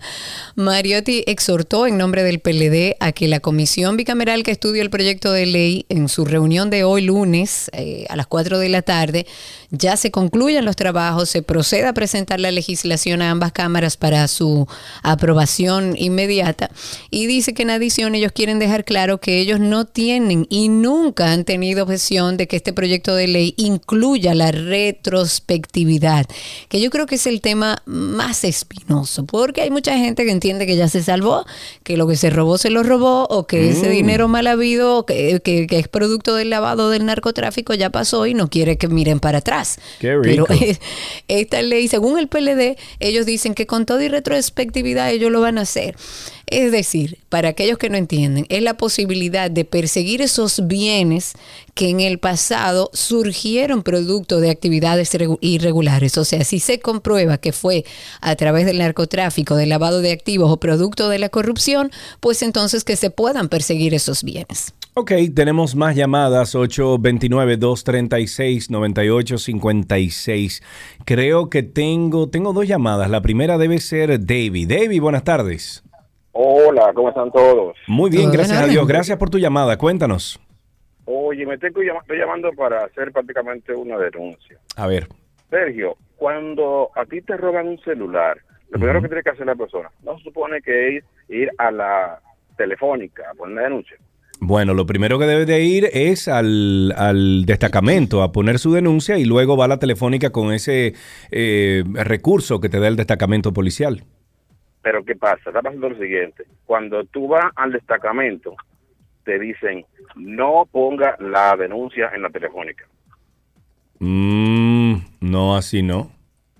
Entonces, eh, te pasa porque me pasó algo parecido. Es que la denuncia no se hace en la telefónica, en A la ver, a ver, telefónica se hace el reclamo y posterior se hace no, la denuncia, espérate, ¿no? porque oye, ¿cómo es? Tú pones la denuncia de que te robaron un, un teléfono celular y luego tú vas a la telefónica para que ese email, que es el, el número que identifica ese aparato, lo bloqueen.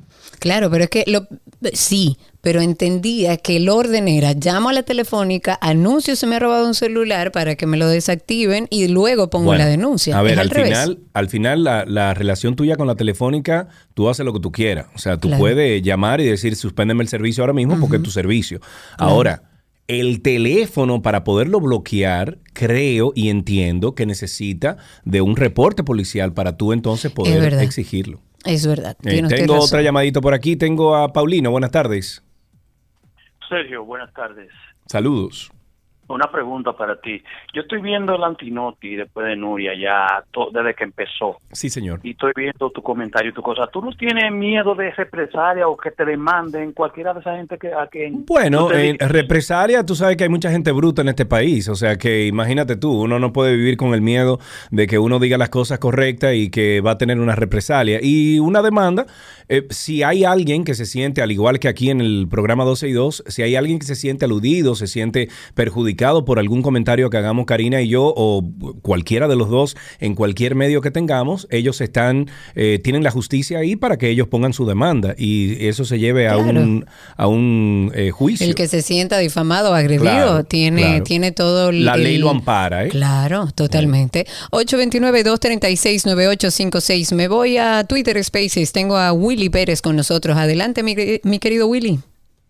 Saludos, Karina Sergio. No sé si se escucha bien, me notifican si se escucha bien. Perfectamente, adelante. Excelente, porque estoy Se llamando. escucha bien, se escucha bien. Adelante, adelante. Cuéntanos, Willy. Willy. Todo pasa rápido. Yo pienso que la única parte que el presidente de la República quiere que miren para atrás es la aprobación de la ley de extensión de dominio. Ahí sí Mm. el presidente le gusta que Qué caro para que le ha salido esa frasecita a Abinader. ¿Y qué otra cosa? importante comunicarle que el ayuntamiento de Cambita Garavito y su alcalde José Peña Frieding preparan la bienvenida a dos de los integrantes del equipo sub-20 que participó en la CONCACAF, que son del municipio, son del municipio de Cambita Garavito. Hablamos de Cleifer, Cleifer Delgado, el número 5, y el portero Henry Bello, que es de, oriundo de Cambita Garavito. A partir Bravísimo. de mañana, porque hoy llegan hoy ellos a las dos, pero tienen una agenda que incluye la visita al presidente de la República y a partir de mañana entonces estarán en San Cristóbal, en el municipio Cambita Garavitos y el alcalde, conjuntamente con el pueblo, le está preparando un recibimiento como se merecen a esos dos grandes héroes. Muy bien. Gracias, Willy, por esa información, siempre manteniéndonos al tanto. 829-236-9856. Ok, tengo otra información que podemos compartir por aquí y es que el juzgado de atención permanente de Santo Domingo Este conocerá esta mañana del martes, o sea, mañana del martes, la coerción a tres hombres vinculados al fraude contra el programa de ayuda social Supérate. Ahí están Augusto José Fernández, está también Stanley Augusto Fernández y Ramón Antonio de la Cruz, a quienes según la Policía Nacional le habrían ocupado... ¿Te quedaste frisa, fue? Tú no sabes la lucha que yo estoy Le habrían cogiendo aquí ocupado backstage. unas 464 tarjetas electromagnéticas del programa. Son los detenidos más recientes de unas 30 personas que han ido procesadas, eh, han sido procesadas judicialmente por esa estafa. Al grupo detenido el pasado 28 de junio, mientras se desplazaban en un carro por la carretera San Isidro, donde presuntamente se disponían a realizar varias transacciones fraudulentas con las tarjetas. Oh, Ahí hay un maco todo, sistema desde de adentro y si no estudian el maco desde adentro no vamos a llegar a una conclusión saludable. No, que empiecen desde afuera, pero que lleguen adentro, que no se queden nada más con los de afuera, porque eso evidencia que ahí hubo eh, también personas a lo interno que apoyaron esto. Claro, Dicho eso, me voy Dios. con un tuit del día. Compartimos un tuit del día de Euric Santi sobre la operación Medusa y dice, caso Medusa. Supuestamente, antes que se publicara la licitación para el plan de humanización, Jean Alain y los miembros de la red ya tenían seleccionadas las constructoras que ganarían y estas debían devolverle un peaje del 20% sobre el monto total de la red. Rayos. Bueno, vamos a escuchar al líder con el tema de, de eléctrico. Escuchen. posible que en medio de esa situación que ya está provocando tanta ansiedad, tanta incertidumbre, sobre todo en los sectores pobres de la República, al gobierno se le ocurre estar subiendo la tarifa eléctrica en medio de apagones, subir tarifa eléctrica en medio de apagones, pero sin que nadie se esté dando cuenta, en los últimos seis meses es la cuarta vez que el gobierno está subiendo la tarifa eléctrica. Qué rico, Leonel. Entonces ahora va a llegar El Salvador y lo va a cambiar todo y lo va a arreglar todo, como lo hizo tres veces anteriores en tres gobiernos diferentes. Ahí tenemos a Ani en la línea. Buenas tardes, Ani. Hola. Hola Sergio, ¿cómo estás? Todo bajo control, amiga. ¿Y tú? Bien, lugar donde desconecta a ese señor. ¿A cuál? Al que tú acabas de decir ahora No, mi amor, eso no hay forma. Olvídate de eso, como le dijeron a Sergio aquella Allante vez. bulto y movimiento. Oye, oiga, en serio, Cari Karina. Eh, yo quiero que algún profesional me diga. Yo hasta, hace un- hasta un- hace un tiempo creía que en la- nuestra constitución decía que los delitos cometidos contra el Estado no prescribían. Pero yo quiero ver si hubo en la constitución del 2010 o en cuál fue que eso se En una de las tantas veces que la, que la, que la Con un modificaron. decreto, y nosotros no lo sabemos, tú ves. Puede ser, a- andamos hablando plume burro, yo quisiera saber, tú. Ani, tú no estás fácil, dura y curvera.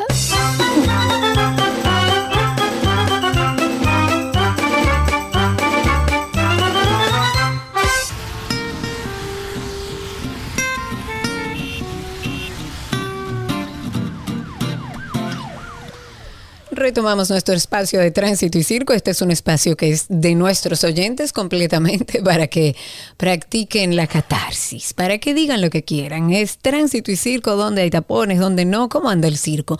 Que hablando de circo y un poco de samba, la tercera Corte de Apelación del Distrito va a conocer en el día de hoy varios recursos que interpusieron contra la sentencia que condenó tanto a Ángel Rondón como a Víctor Díaz Rúa por el caso de sobornos de Odebrecht.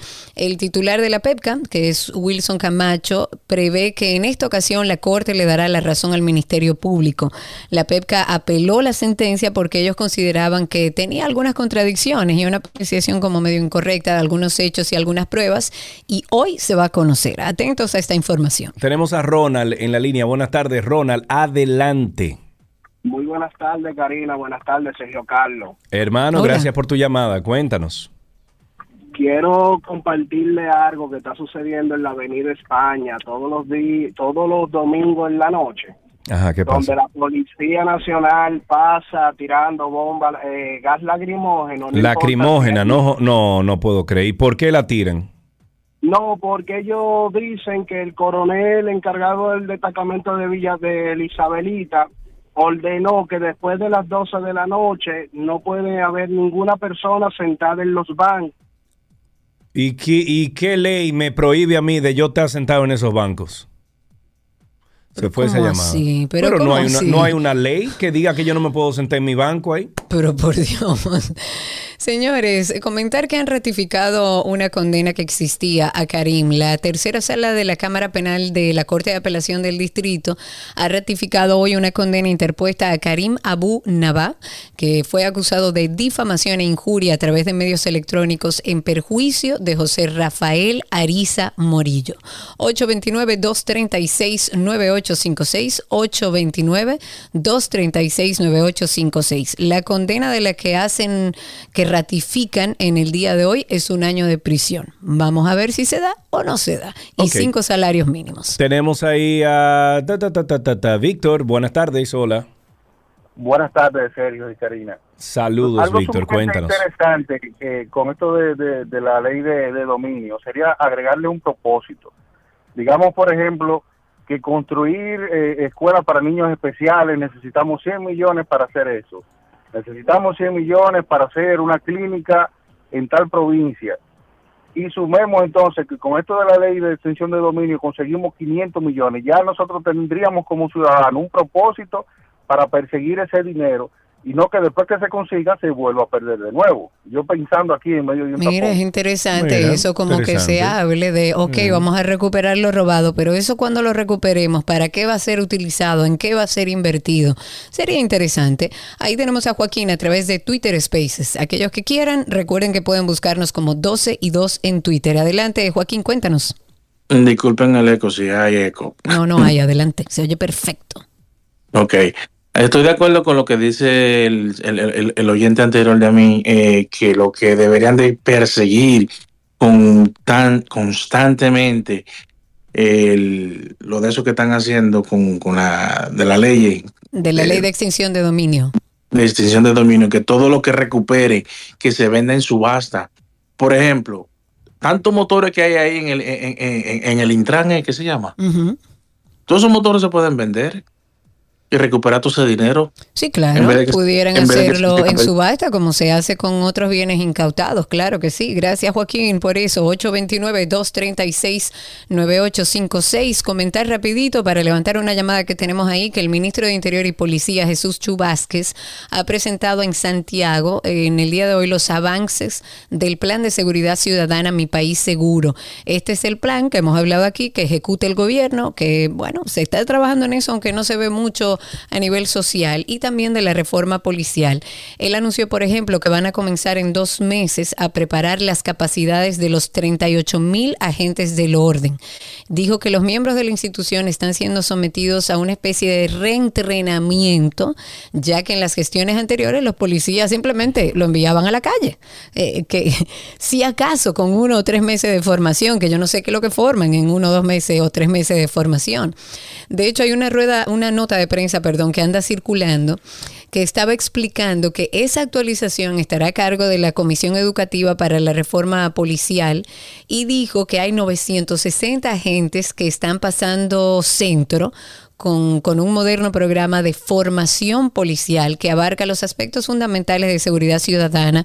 Eh, van a tener un año de preparación, pero cuando concluyan también serán incluidos en la lista de entrenamiento permanente, al igual que sus compañeros de uniforme. Ojalá y podamos ver el resultado de este trabajo que se está haciendo. Ok, tengo dos personas. Tengo a López. Buenas tardes, López. Adelante. López.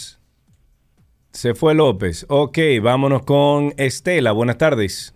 Buenas tardes, hola Karina, hola Oh, Sergio. pero Estela, corazón de melón, ¿cómo estás? Ay, muy bien, oyendo al amigo oyente anterior, Ajá. como dice un amigo del esposo mío, a niño tonto, al entran a ir a buscar qué. Ah, pero él no vio el reperpero que se armó ahí, que le enteraron a trompar al pobre hombre.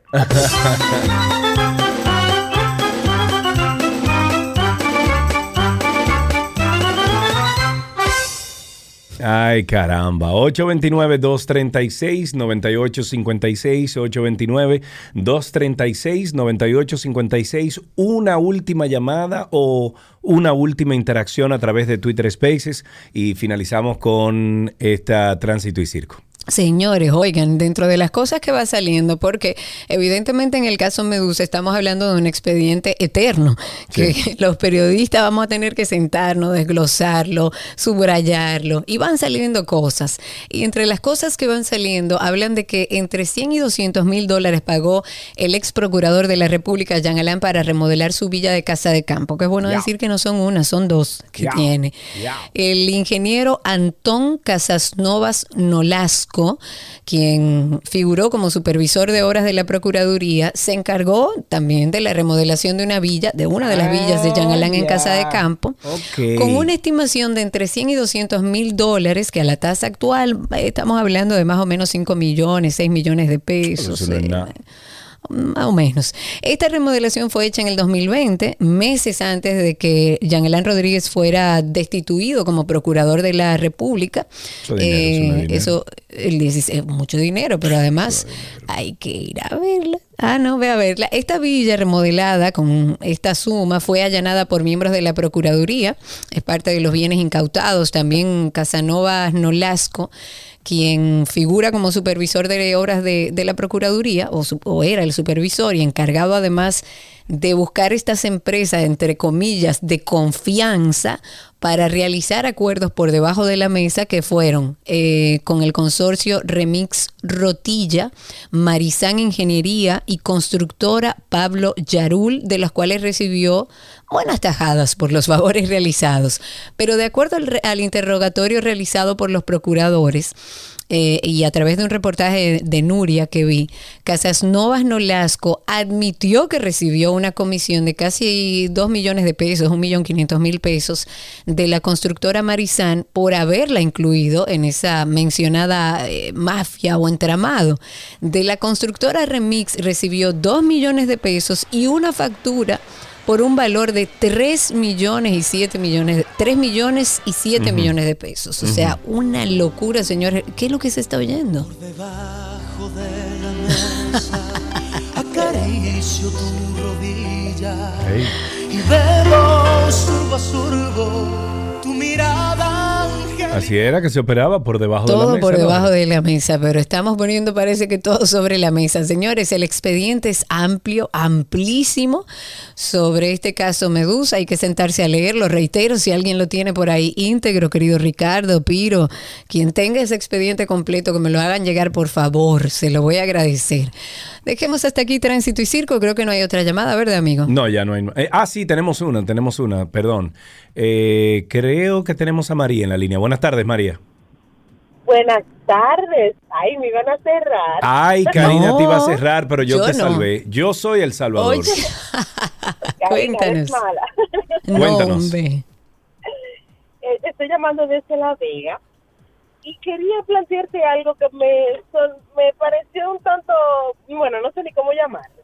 Ajá. Iba transitando y me encuentro en la vía una señora que va en una silla de ruedas eléctrica. Obviamente va por la calle porque las aceras no están condicionadas para que pueda ella transitar. Claro. Claro, claro. Claro, Bueno, pues la detiene, la detiene un agente de la AME. No, no, no, no. sí, sí, sí, serio. Y le dice que ella no puede transitar por las calles con este dispositivo móvil, vamos a decirlo así. No puede ser.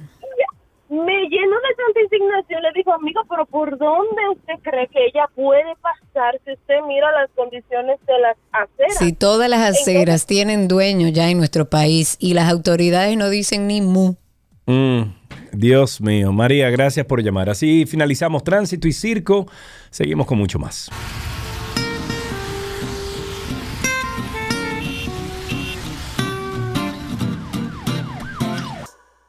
Aprendiste hoy llega a ustedes gracias a Nido Crecimiento, tu amor, su futuro.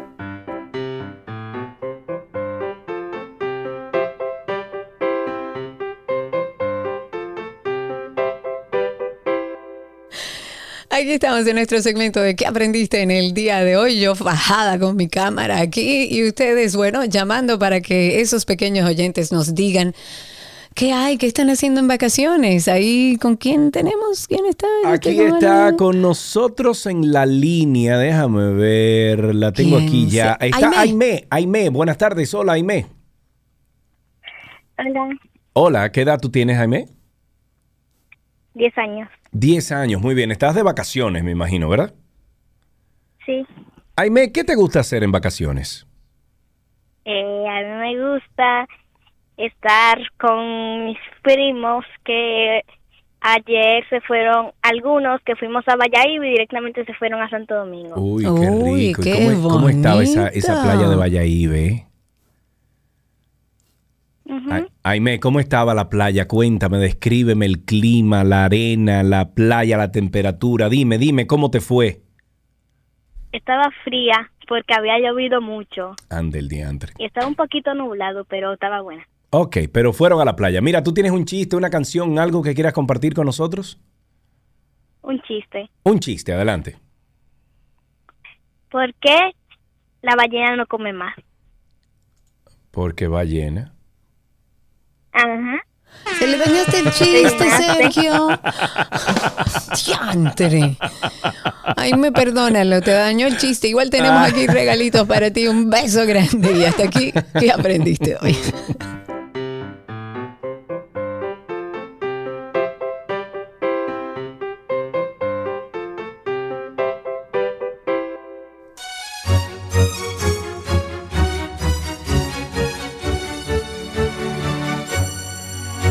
Estamos en Arte, que te quiero artes y todos los miércoles y jueves de julio los amantes del teatro podrán disfrutar de una temporada cargada de mucho humor y conciencia social con la nueva temporada del Microteatro SD Santo Domingo llamada Juntos pero no revueltos. Esta es la nueva temporada que llega a Microteatro Santo Domingo con tres obras de teatro, bajo la drama- dramaturgia y dirección de los jóvenes artistas Albania Peña e Ismael Almonte, quienes el año pasado se estrenaron como dúo creativo con el show teatral Víctimas y Tóxicos. Y para esto, para que nos hable un poquito más y, y nos dé más detalles, tenemos en la línea a Ana Abreu de lo que me contó mi abuela para que nos hable. Ana, gracias por estar con nosotros. ¿Cómo estás? Hola, muchísimas gracias, muy bien, gracias a Dios y gracias por este espacio para hablar sobre esta nueva temporada de Juntos pero no revueltos, que es muy jocosa. Nos vamos a reír muchísimo, Muchísimo. pero a la vez conocer un poco de nuestra cultura. Tengo entendido, Ana, que las obras están inspiradas entre el Naco y la Yuca, dos sectores de gran- del Gran Santo Domingo. Por favor, ¿cómo llegaron ustedes a esta interesante propuesta? Básicamente es una mezcla, una combinación entre popi y guaguaguá, que yo fielmente creo que todos tenemos un lado popi y un lado guaguaguá, Claro. porque no hay quien nos quite algo de eso. Pero se basa mm, entre esos dos, es un mismo sector, eh, lo único que dentro del sector Naco está el barrio La Yuca. Eh, y bueno, se basa en, ese, en esa zona eh, sobre familias que cada quien vive en una en Naco, otra en La Yuca, y entonces se juntan en algún momento determinado y bueno, ya salen ahí a relucir con su tipo de personalidad. Promete mucho, pero además vemos que es la primera vez que actúas en, micro- en microteatro y en teatro general. Eres conocida en redes sociales porque compartes muchos consejos sobre hogar, sobre moda. ¿Cuál es tu personaje favorito y cuáles son los demás actores con los que compartes esta temporada? Bueno, en este caso a mí me corresponde a interpretar a Miriam Janet, que es vive en el sector eh, Naco, pero ella desconoce que la yuca está dentro de Naco y bueno, cuando se topa con esto, la verdad es que da mucha risa. Yo me, yo misma en los ensayos me río, digo, ¿cómo me voy a controlar en la obra? pero yo estoy con un elenco, mira, de verdad, mi- mis amigos, mis compañeros buenísimos, está Gabriela de la O, Gabo Díaz, está eh, Madison, está Gabo Alcántara, eh, también está Bárbara Plaza. Y bueno, déjame ver si me quedo corta. No, y ya. Esos somos lo que somos el, el- el grupo que vamos Genial. a actuar. Y obviamente, como dijeron ahorita, está Ismael y también Albania, que son los directores eh, que, y también que hicieron el guion de la obra. Es muy prometedora, se van a reír muchísimo. Y sí es una experiencia nueva para mí, la verdad. Estaba en mi checklist de que yo lo quería hacer en algún momento de mi vida. De hecho, Karina, déjame decirte que desde niña yo actuaba con Betina en el colegio Oh, porque yo Dios. estudié con ella. Oh, Dios. Claro, para que tú veas cosas de la vida. Sí. Eh, Deja tu comentario hasta ahí, no diga que, me, que, que yo que creciste viéndome, nada de eso, por favor. Bueno, me voy a dejar hasta ahí, pero realmente yo siempre tuve eso como un sueño y hoy en día empezar en microteatro es una oportunidad y lo digo aquí abiertamente Sí, para todo sí. el que el que quiere incurrir en esa área, aquí no se pule mucho.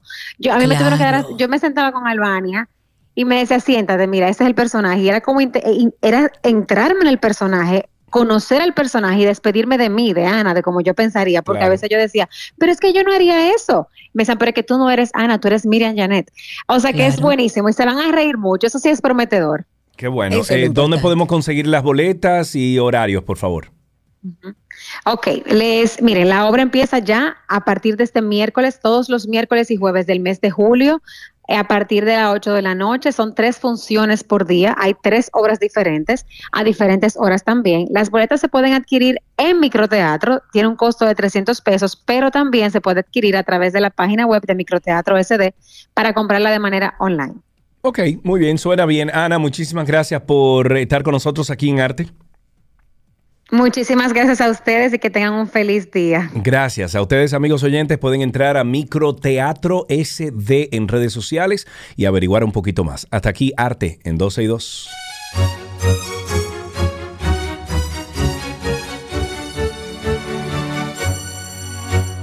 Las noticias actualizadas llegan a ustedes gracias a la Asociación Nacional, tu centro financiero familiar, donde todo es más fácil.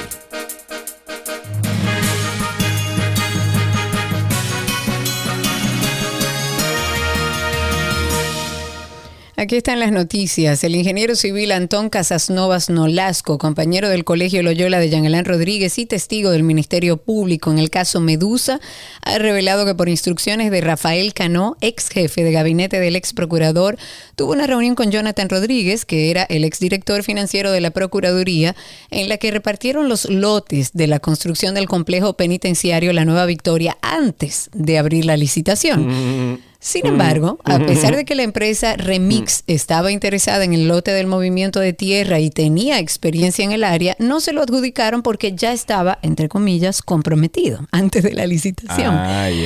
Se recuerda que la empresa Estructurat LTD Estructurat LTD resultó adjudicada eh, mediante un acta para el lote de movimiento de tierra de la Nueva Victoria por un monto total de 1.099.467.813 con 63 céntimas pesos. Herdiantre.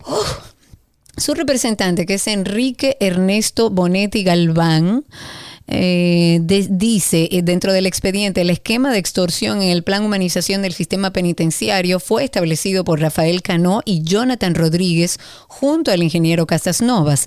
La extorsión a la que llamaba peaje ascendía al 20% del monto total del contrato. El consorcio Remix Rotilla, la constructora Pablo Yarul y Marizán Ingeniería estuvieron de acuerdo con este peaje, el cual les fue comunicado en una reunión que tuvieron en la casa del ingeniero Casas Novas junto a Jonathan Rodríguez y Rafael Mercedes, que era el director de contabilidad de la Procuraduría, antes de la apertura de las licitaciones. Señores, siempre Oye, se ha ¿cómo dado. es? Y Repartiéndose. A lo mejor ahora no se está dando a esa magnitud, pero si siguen en el gobierno van a Miles estar igual. de millones Así de es. pesos. Bueno, no quieren que recuerden que habíamos eliminado los apagones en todo el país. Eso dijo el expresidente Danilo Medina mientras aseguró que República Dominicana vive un presente incierto y un futuro borroso y sin esperanza. El PLDista invitó a la población a mirar hacia atrás, favoreciendo con su voto al PLD, entidad que afirmó sí sabe gobernar. En un discurso cargado de críticas directas a la actual gestión de gobierno, Medina dijo que el presidente de la República no quiere que se mire hacia atrás para que la población no recuerde los precios de la, canada, de la canasta básica familiar ni la producción de alimentos que nos hizo autosuficientes. Entonces, una pregunta para Danilo. Luis Abinader es presidente también en los Estados Unidos, en países de Europa, porque la canasta familiar ha subido en todos lados. En todos los lados. Hoy en día, para que ustedes sepan, Lo que pasa es que él apuesta a la ignorancia, él apuesta Claro. a que ningún dominicano va a decir, pero espérese, expresidente, porque Entonces, aquí estamos viviendo una situación distinta ahora que cuando usted estaba. Hoy en día en Estados Unidos, la canasta familiar ha aumentado en 420 dólares al mes adicional por familia en los Estados Unidos. En todos lados, señores, e incluso mucho más que en nuestro país. Esa es la realidad. La Asociación Nacional de, Enfermería volvió a denunciar en el día de hoy la cancelación de su personal en varios centros, esto a nivel nacional y también en el Sistema Nacional de Atención de Emergencias y Seguridad 911. Según el presidente Mariano Suazo, esto sucede cuando a nivel nacional hay un déficit de, más de 10.000 enfermeras. Esta asociación lleva meses denunciando las cancelaciones de ese personal y la falta de pago de otros, sin que hasta el momento se le ofrezca información de a qué se debe este retraso. En una nota lamentable, murió este domingo Idelisa Bonelli de Calventi, considerada como la madre conservación marina en el Caribe. El deceso fue confirmado por el recién electo rector de la Universidad Autónoma de Santo Domingo de la UAS eh, y dice con profunda pena recibimos la noticia de la partida de la maestra Idelisa Bonelli de Calventi, profesora meritísima eh, de nuestra Universidad Autónoma de Santo Domingo y fundadora de el Cib- CIBIMA y de la Escuela de Biología de nuestra UAS. Que su legado sirva de inspiración para toda la familia aguasdiana, o. Eso escribió Beltrán a través de su cuenta de Twitter. El Centro de Investigación de Biología Marina es un instituto universitario de investigaciones científicas fundado por la dama en el 1962. Hasta el momento se desconoce el motivo del fallecimiento de Bonelli de Calventi. Y hasta aquí las informaciones actualizadas.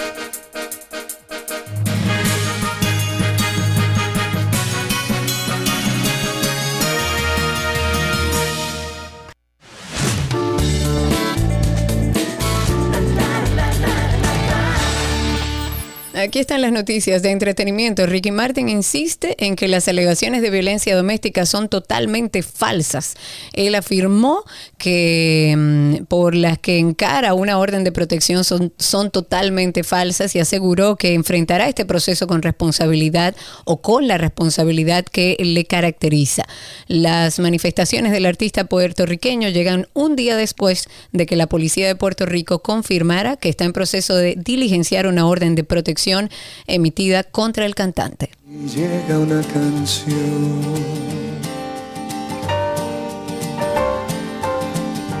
Y una red de mariposas colgando en el balcón. En otra noticia nos vamos con Amber Heard, que exige que se le anule la sentencia a favor de Johnny Depp o que se le repita el juicio. Lo último que se sabe es que los abogados de Heard han pedido formalmente que se anule el veredicto o que incluso se repita el juicio, ya que entienden no se, no se tendrían o tendría que tener en cuenta la, la, votación de uno de los miembros del jurado. Según Ra Radar Online, los abogados de Heard consideran que uno de los miembros del jurado debería haber sido vetado al considerarlo ilegítimo. Amber, de eso así, Amber. Pide cacao y sal de ahí. Y ya, y suelta, y empieza otra vez. Dominic Fuentes y el ex senador Tommy Galán han puesto fin a su relación que llevaba más de una década entre noviazgo y matrimonio, confirmado por la comunicadora y actriz. Con amor y respeto, quien fue mi compañero de vida y yo decidimos separar nuestros caminos, cada quien seguir con su vida con la inmensa gratitud por tantos años vividos y una hermosa hija fruto de ello. La vida gira y hay que fluir con ella. Ok, en otra noticia tenemos que mm, Lindsay Lohan se casó en secreto con un banquero, con el banquero Kuwaiti Bader Shamas. La actriz cantante comunicó la información tras su cumpleaños número 36 al compartir una publicación en su cuenta de Instagram en la que llama esposo a Shamas y dice, soy la mujer más afortunada del mundo. Me encontraste y supiste que quería encontrar la felicidad y la gracia. Todo al mismo tiempo. Estoy aturdida de que seas mi marido. El cantante dominicano, ojalá y le haga bien ese matrimonio. El cantante dominicano Vicente García ha estrenado su álbum EP Camino al Sol. Este álbum cuenta con profundas letras en la que parece expresar pensamientos, inquietudes y sentimientos sobre situaciones que vivimos en la vida. Escuchemos. Las luces me salvan.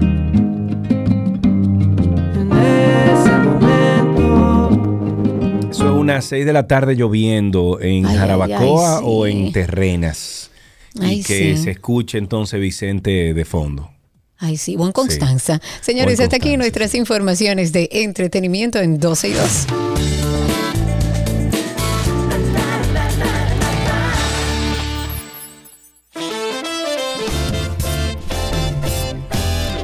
Bien, despedimos el programa de hoy. Le damos las gracias a todos ustedes por conectarse con nosotros a través de las diferentes vías. Eh, tenemos ahí a través de LinkedIn, de Twitter, de Twitter por Twitter Spaces, estamos en la radio, estamos también en streaming, estamos en... bueno, al final nos van a En encontrar en todos lados. sitios.